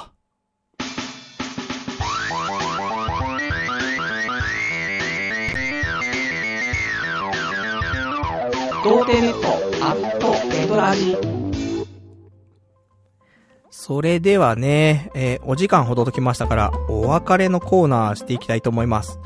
お別れのコーナーは、今日ね、読めなかったお便りとか、あと喋れなかったことなんかをね、つらつらと、えー、ご紹介していきたいと思いますが、えー、今日他に話したかったことについては、そうだね、えー、映画の話、ね、お別れのコーナーですることになっちゃったけどね、まあちょうどいいでしょう。ということで、今週見た、ね、映画の話、ね、えー、していきたいと思うんですけども、こちら、今週は、スリム、じゃ、スラムドッグミリオネア。これを見ました。で、えー、まあ、このね、そもそもお便りコーナー、お便りコーナーじゃないよね。えー、映画コーナー。みんなどう思ってんの？ってあると思うんだけど、あの、いろんな意見がございまして、ちょっと読みたいなと。ラジオネーム499番さん。えー、何が一般常識かは何とも言えんが、映画を見る努力は続けたまえ。しかし、ラジオでレビューしなくてよいというね、お答えいただきました。ありがとうございます。まあ、映画はね、多分見た方がいいんだろうね。今まで見てこなかった俺、俺にちょっと文句言いたいぐらい、あの、やっぱり見ておいた方が良かったなって思って、あの、今ね、取り戻すってところで見ます。あの、やっぱ共通話題なんだよ。人間の 映画って。あの、ゲームしてるかどうかわかんないし、アニメ見てるかわかんないし、ドラマ見てるかわかんないけど、映画は見てる可能性すげえ高い。だから、リアルで人と話すときに映画の話題は絶対ね、あの、ゼロじゃないよね。だから、あの、いいと思うよ。ね、あの、絶対見た方が、俺はね、ここ数年、やっぱり、周りで映画の話してるやつがすごい多かったなと思って。実体験からね、やっぱり見た方がいいかなってちょっと思ってますよ、と。で、あとはね、いただきました。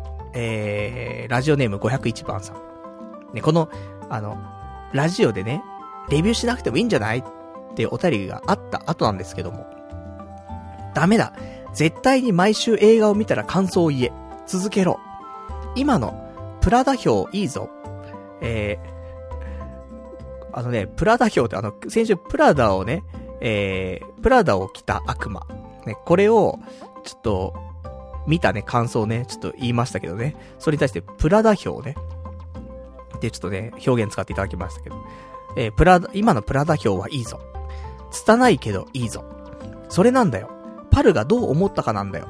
俺は少し心動かされたぞ。プラダはいいよいいよとは勧められていたが、えー、見ていなかったが、パルの表で見ようと思ったぞっていうね、お答えできました。ありがとうございます。いや、よかった。そんな風に言ってもらえるとね、あのー、俺も、なんか、ね、言ってよかったなって思いますけどもね。まあ、やっぱり拙いところがすごくあると思うし、あんまりストーリーの話しないしね、俺ね。でもただ俺がどう思ったか、どう今後行動しようかななんていう風に考えたかっていうこと。まあそれがね、何日続くのかわかんないけど、その気持ちがね。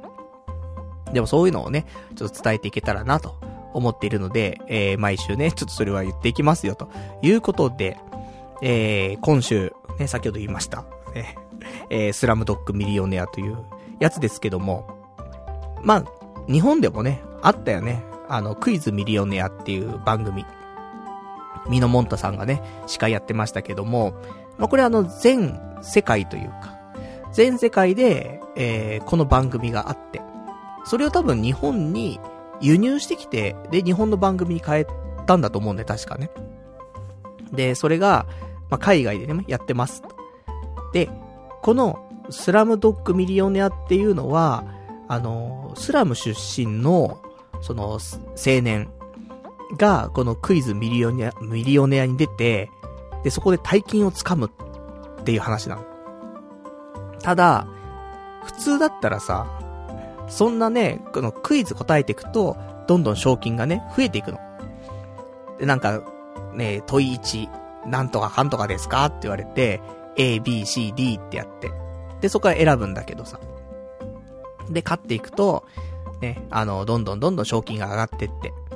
ただ、途中で間違えちゃうと、あの、賞金はなかったことになっちゃう。だから、どこかで自分はもうここまでですっつって諦めるか、諦めてお金をもらって帰るか、もしくは本当に一番最後の全問正解までやるか。みたいなね、ところがあって。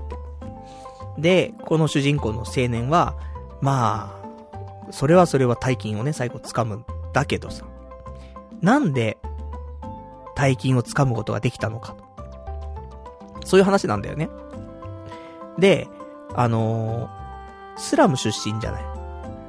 まあ、スラム出身って、どうなのって、ね、偏見とか、うんぬん、ね、あるかもしんないけど、まあでも、言ったら貧しくて、勉強もできなくて、っていうね、教育とかもなくて、もう、盗み、盗まれという、やっぱり幼少期をさ、過ごしてるわけだよね。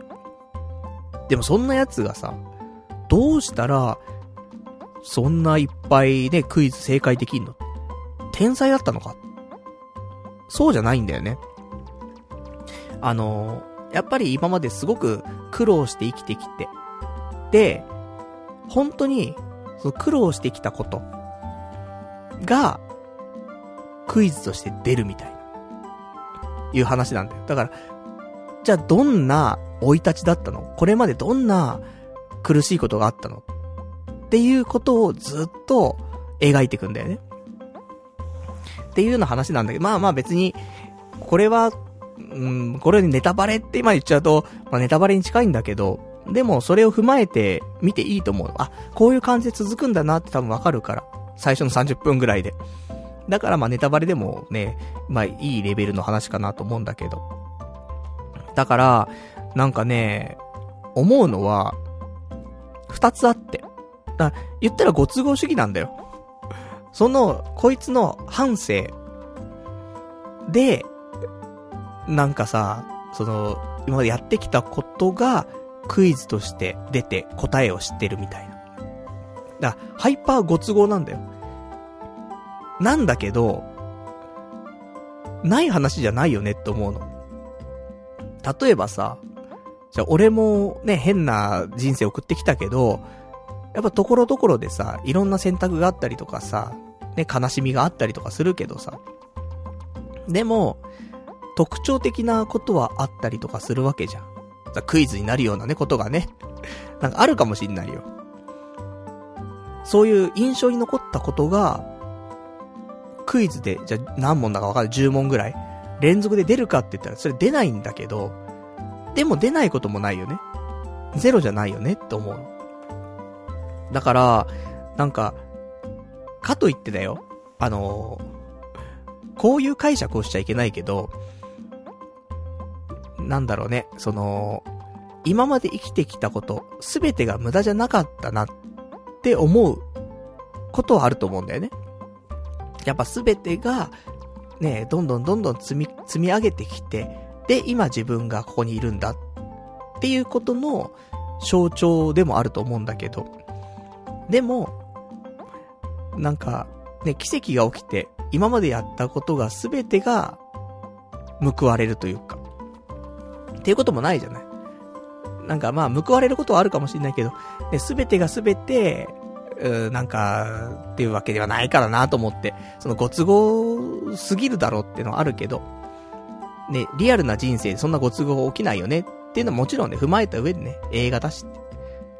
でも、あれ、今ちょっと話して、ちょっと思ったけど、あれノンフィクションじゃなかった？フィクションじゃなかった気がするんだけど、なんか本当にあった話みたいなことを、ちょっと、俺今、頭の片隅であったんですが、ちょっと調べていい？これだけ。あの、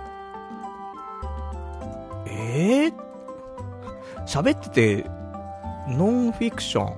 本当かそんなね、話をね、ちょっと実話だった気がするんだよね。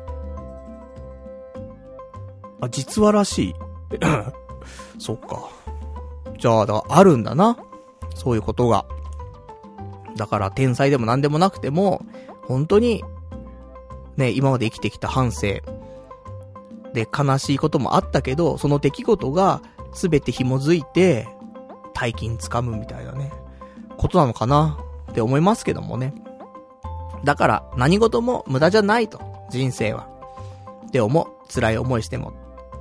とかそういうことをちょっと考えたりとかもするし、あともう一個、あの、本筋として考えさせられるところとしては、あの、兄弟がいる人が見るとちょっとどう思うのかなみたいなところがあって。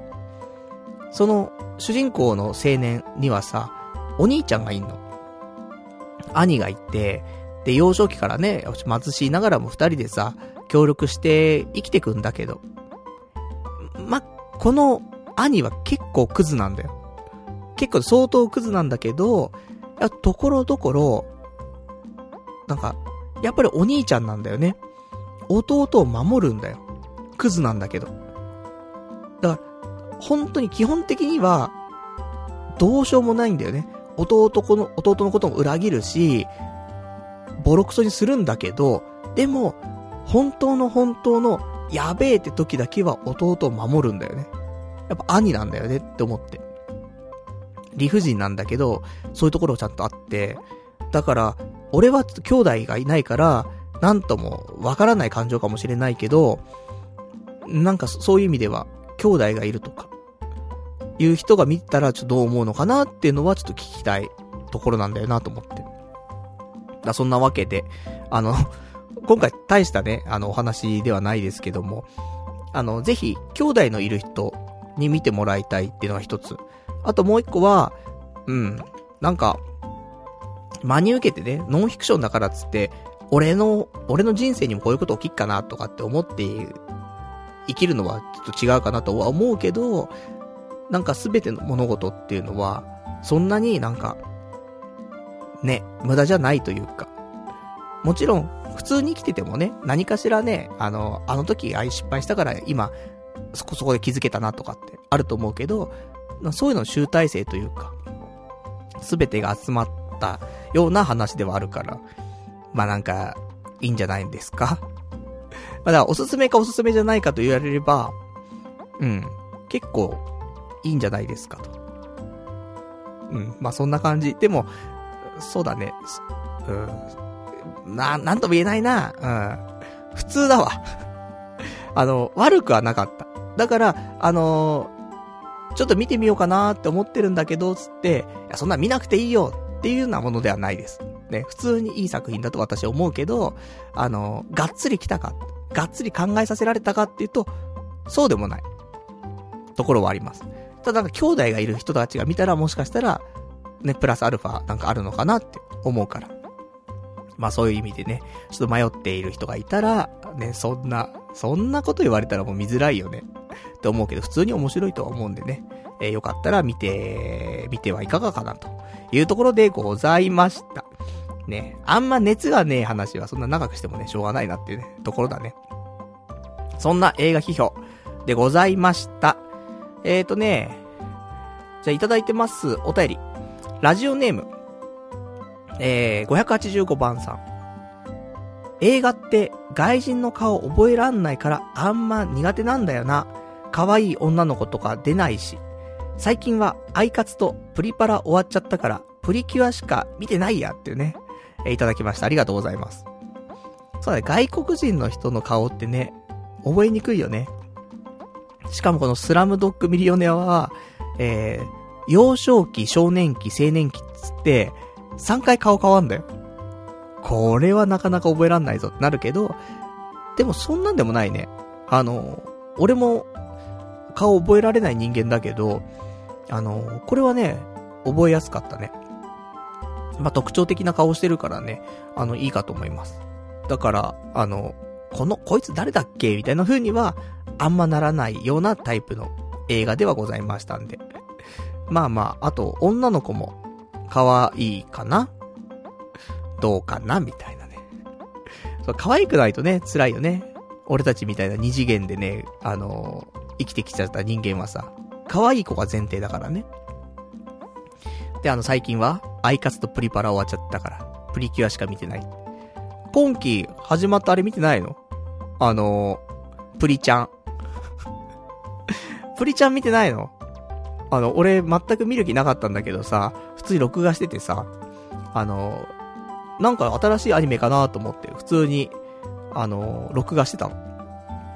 そしたらなんかこれプリキュア、プリキュア？じゃあ、プリティリズムとかの流れなのかわかんないけど、新しく始まったアニメで、キラッとプリちゃんっていう、えー、アニメが始まりました。えー、日曜日午前中10時からやっておりますんで。1話見た限り、悪くはなかったよ、すごく。あの、今時っぽいものが、なんかうまーくね、えー、リミックス、リミックスというかなんかされてるなと思うから、あの、よかったら、プリちゃん、あの、この手のね、えー、アニメが好きだったら、いいんじゃないかなって思います。まあ、み、見てそうなね、ちゃんと抑え、抑えてそうなね、感じしますけど、ね、もし見てなかったら、えー、ぜひちょっとチェックしていただけたらなと思います。ね、こういうところしか俺役に立てないからね、こんなアニメがあるよ、みたいなね、ところしかご提案できませんけれども。では、あといただいてます。お便り。ラジオネーム584番さん。映画の感想は、パルさんがやりたいならやったらいいんじゃないですかね。生放送は飛ばせないから正直辛い時間ですが、ポッドキャストなら飛ばせるし、というね、お答えいただきました。ありがとうございます。そうだね。まあ、俺も納得のね、あの、映画の感想だったらいいけどさ、正直今のスラムドッグミリオネア、ね、すげえ喋りたかったかっていうとさ、そ、そこまでじゃなかったじゃない？なんか熱量的にさ。だから、あの、ちょっとね、熱量があるときは、あの、しっかり喋らせてもらって、そうでないときはね、あの、スッと、ね、こんなん見ました。はいつってね、次行きますね。そのぐらいでね、いいのかなと思いますけどもね。まあ、あのー、これからもね、続けていきたいなとは思っておりますよと。あとは、いただいてます。お便り、ラジオネームさくらさん。俺は映画自体は好きだけど、えー、時間がないので参考にして面白そうなら筋トレ中に流してる。エアロ、エアロバイク漕ぎながらだと動画見てた方が気が紛れるっていうね、お答えいただきました。ありがとうございます。そう、エアロバイク、エアロバイク漕ぎながらだとっていうね、ことで、いいよね。あのー、筋トレしながら映像を見るっていいよねって思う。で、それもさ、2時間とかじゃん。映画が終わるまでやろうとかさ。だから、そういう組み方はいいよね。俺もアニメ見ながらね、20分間筋トレするとかってやったことあるけど。そうするとね、あの、大体わかるもんね。アニメだと、その、15分に1回ね、CM 入ったりするわけじゃん。だそこでちょっと休憩しようとかさ。あったりとかするから、なんかうまーくね、あのー、やって、ね、使って、使ってっていうかね、あのー、なんだよくわかんないな、ね、いいんじゃないですか。いいんじゃないですかで終わらすっていうね。すごく、あのー、ダイエットするときはね、なんか音楽聴きながらとかさ、あるけど、音楽だけだとね、やっぱ音楽なんだよね。まあ、マラソンするときとかはいいけどね。でも室内でやる筋トレとかに関してはね、映像を見ながらの方がね、気が紛れてね、いい気はするよね。無音でやってるとね、結構ね、あの、辛いもんね、辛いっていうかなんか、それだけになっちゃって追い込まれちゃうからね。ちょっと気を紛らわせながらね、やるとすごくいいんじゃないかなと。いいね、エアロバイクね。あの、映画とか見ながら、最高だと私は思いますね。では、あとは、えー、いただきました。ラジオネーム581番さん。24時間批判なのは辛いよね。我々も言える場所があるからついね。辛いならやめてもらっていいんだけど、聞けば聞くほど疑問が湧いちゃってさ、ごめんねっていうね、お答えいただきました。ありがとうございます。まあ、疑問が湧くような話が多いからね。仕方ねえよっていうところはあるけどさ。そうなんだよね。一応24時間批判になっちゃってるっていうね。あの、何を開いても批判っていうね、いうのが、ちょっとね、追い詰められちゃってたかなっていうのがあるから。まあ、とはいえね、あの、精神状態が良くなったとしても、あの、やっぱり批判的な、なんていうの、疑問が湧いちゃうことはすごいいっぱい言っちゃうと思うから、あの、ただまあこういうスタンスだよっていうことを理解してもらった上でね、あのまあラジオはやっていきますから、だからまあそれはもうお互いにね、あのまあ、リアルなね、人間関係と一緒だからさ、配慮ってあるじゃん。絶対に。だラジオだからさ、多少、そこを省くときはあるよ。じゃないとちょっとね、成り立たないのもあるから。だけど、多少はね、お互いにやっぱり配慮はあるところだと思いますんでね。うまーくやっていきましょう。ね。距離感探りながらやっていきましょうよというね。距離感探るの？っていうね。そう、本当のリアルの人間関係じゃん、みたいなね。ところだけどさ、ネットはそういうのないから面白いのにってのはもちろんあると思うんだけど。まあ、若干ね、その辺も踏まえていただけるとすごく嬉しいなというところでございます。では、えー、っと、今日は、じゃああと、すいません、先週読めなかったやつ1個読んでいいですか？ラジオネーム、512番さん。パルさん、話は変わるけど、明日が転職、転職先初日で緊張しています。先輩として何か一言いただきたいです。お願いします。いただきました。ありがとうございます。先週ラジオ終わりあたりでいただいたお便りで読めてませんでした。ごめんなさい。ねえ、だからもう終わったんでしょ？転職先の初日は。一週間経ってね、それでの初めての週明けというところを迎えるということだと思うんですが、大丈夫でしたか？この一週間は。ねあの、私ね、それ終わった後すぐに掲示板の方に書き込みしましたけど、見てくださったかどうかわかりませんけども、まあ、結局、社会人何が大切か。いや、もちろん仕事ができるとか大切だけど、それ以上に、元気、挨拶、ありがとう。これできてはどうにでもなるから。ただまあ、自分の性格上ね、できないよっていう項目もあるかもしんないからさ。そういうのはなんか他のことで補ったりとかあると思うけど、あの、まあ、基本的に元気と挨拶とありがとう。ね、ありがとうと挨拶はなんか被っちゃってる気するけど、感謝のことを、言葉を言うってことよね。っていうこと。だから、最初ね、もしかしたら、なんか今日から、ね、えー、一緒のね、仲間として仕事をすることになった。ね、ラジオネーム512番くんです。じゃあちょっと挨拶してもらっていいかな、つって。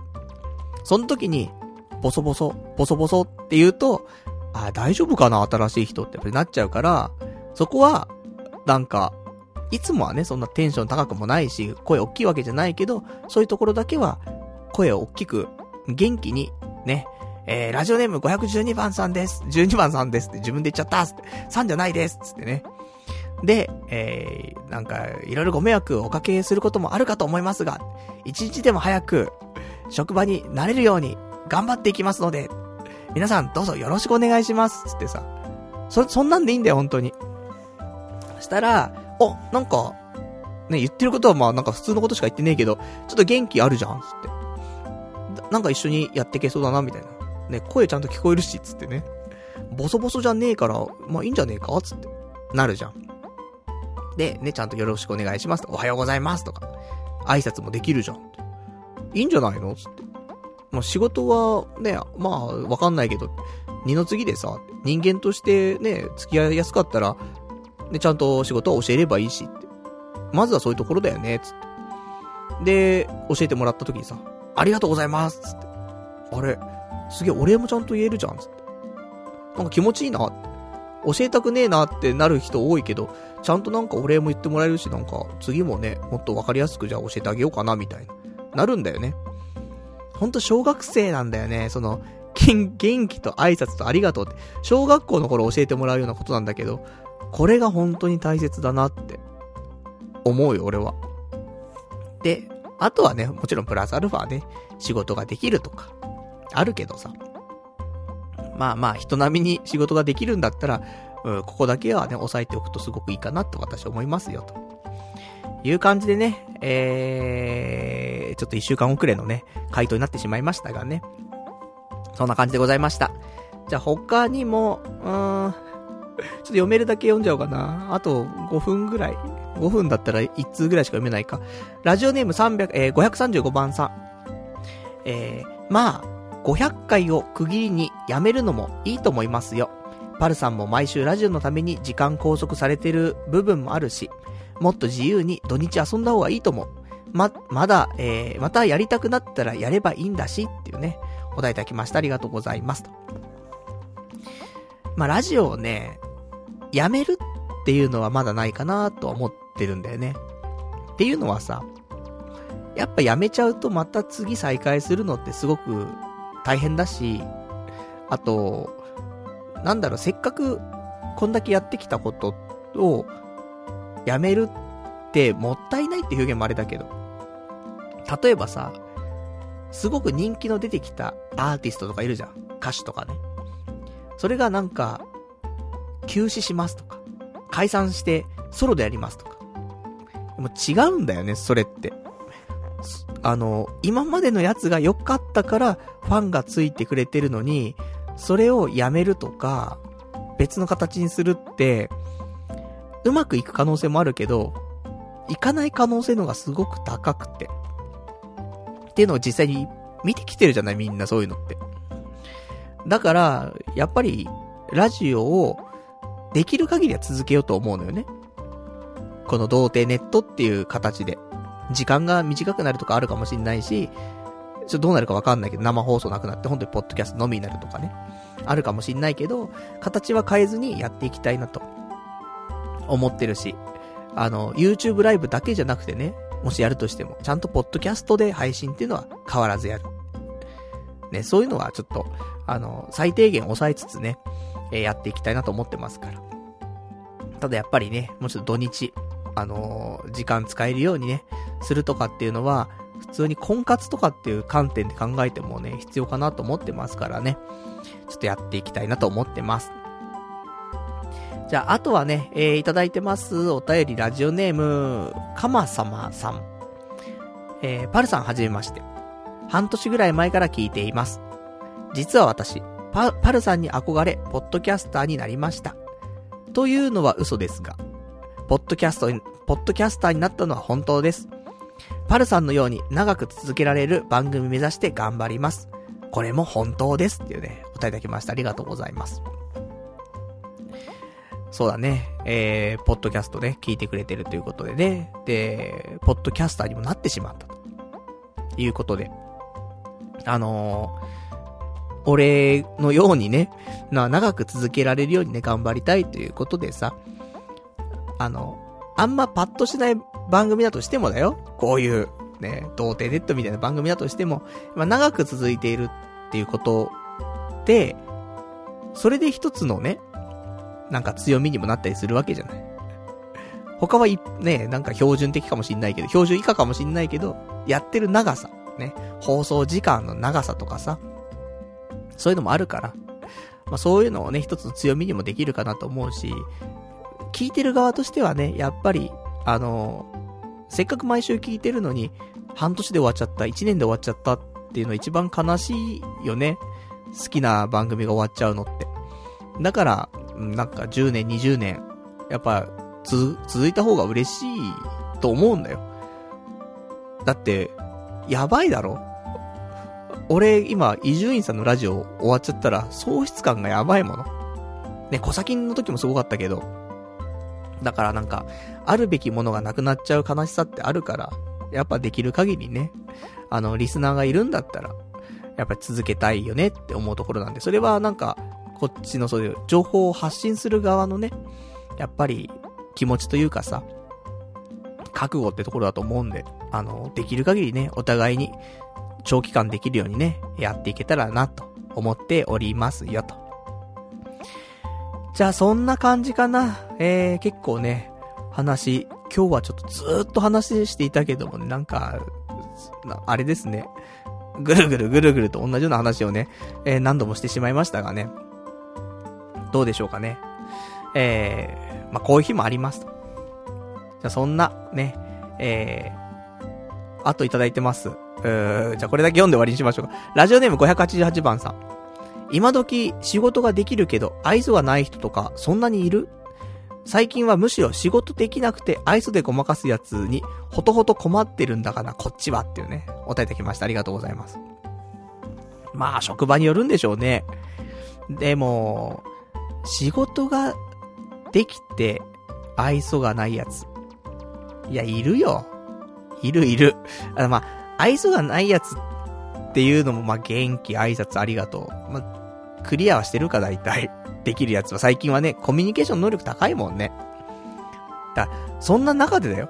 できるやつがコミュニケーション能力高いのに、できないやつとか、できるかどうかがまだしっかりね、みんなから把握されてない人が、元気挨拶ありがとうができなかったらどうよっていうことじゃない。だからやっぱし、その仕事できるできないはね、あの、置いといて、そこはちょっと押さえておくべきかなと思うし。まあね、あの、愛想でごまかすやつね、多くなってる気がしますよ、そりゃ。俺ですけど。でも、ちょっと仕事ができるやつ。で、愛想がねえやつと、ちょっと仕事できないけど愛想がいいやつだと、俺は、後者を取るし、うーん、まあ、俺の感覚になっちゃうけども、うん、なんか、そういう人の方がいいって思う、あの人間は多いらしいっていう、いや、どこ情報って言われるとあれなんだけど、聞く限りね。仕事できてもとっつきにくいやついいんだもん、やっぱり。あの、いや、やっぱりいるわ。ね。考えただけでいっぱいいたわ。その、元気挨拶ありがとうっていうところだけにしちゃうとあれだけど、やっぱね、癖の強いやついるもんね。あいつとはちょっと、あいつすげえ仕事できるけど、ち、ちょっとし、関わりたくはないんだがっていうね。やむを得なく、関わらなくちゃいけない時あるけど、だったら、ちょっと仕事できないけど、あいつに頼みてえなってのはあるよ。本当に。だからこそ俺が、今の会社で、ちゃ、あの、それなりのポジションで、あの、頑張っていけてるっていう。それなりのポジションって表現もないけど、ちゃんと、なんか、会社の中でね、一応やれてるっていうのは、そういうところ、だと思いますよ。まあだから、まあ、会社によるよね。うちの会社別に、そのエンジニア集団とかそういうんじゃないしさ。そういう、か、しっかりと、技術力が必要なところで、技術力がないのに愛想笑いしてるやつはつれえよ、さすがに。だけど、そういうところじゃなければね。だからそれはちょっと限定的な話、お互いに、なんかその、うちは、そこまで技術職ではないから。っていうね。話ももちろんあると思うけど。まあ、そんな感じです。ね。ただ、もう最近は本当に、あの、できるやつでも、元気挨拶ありがとうができるんだから、あの、我らは、ね、できるできない関係なく、元気挨拶ありがとうは最低限抑えなくちゃダメだよね。だ最初のね、出だしってところでは絶対必要なところだと思うよ。で、それは継続してやるべきだよっていうことでございます。あの、社会人1年目とかのね、人もね、多いと思いますから。そういう人ね、あの、ぜひ、そこを、あるよ。言われてるよ。あの、周りの社員から。なんかあいつ元気ないんだよなとか、あんま挨拶しないよねと。なんか教えてやってもなんか全然ありがとうございますとか言わないんだけど、みたいな。大丈夫かあいつみたいな。す、結構言われてると思うぞ。なので、そこを抑えようぜっていうことね。あの、ベテラン社員に言ってるわけではないからね、それはね。まあ、そんな話でございました。よくわかんねえや。まあいいわな。まあそんな感じで、えー、今日もね、長い間やってしまいましたがね。いいでしょう。ね、こういうなんか節目の回だからね。節目っていうわけじゃない、気持ちの節目ね。ま、そんなわけで、えー、来週は4月の15日、日曜日、またね、22時からやっていきたいと思います。まだね、あのー、当分は生放送やろうと思ってますからね。よかったら聞いてほしいなというところでございます。じゃあ、ね、今日はなんか本当に、ポッドキャストで聞く人、ね、もう聞き終わったところだと思いますけどもね、1.5倍速から2倍速で聞いた方がいいよねっていうぐらい、堂々巡りの話をしてしまいましたが、でもまあ、思いの丈はね、大概言えたかなと思いますんで。ちょっと来週もね、えー、来週は楽しい、ね、えー、ポジティブなラジオにね、していきたいと思いますんでね、よかったらまたね、聞いていただけたらと思います。それでは、ね、今日もね、長い間ご視聴いただきましてありがとうございました。えー、また来週、お会いいたしましょう。さよなら。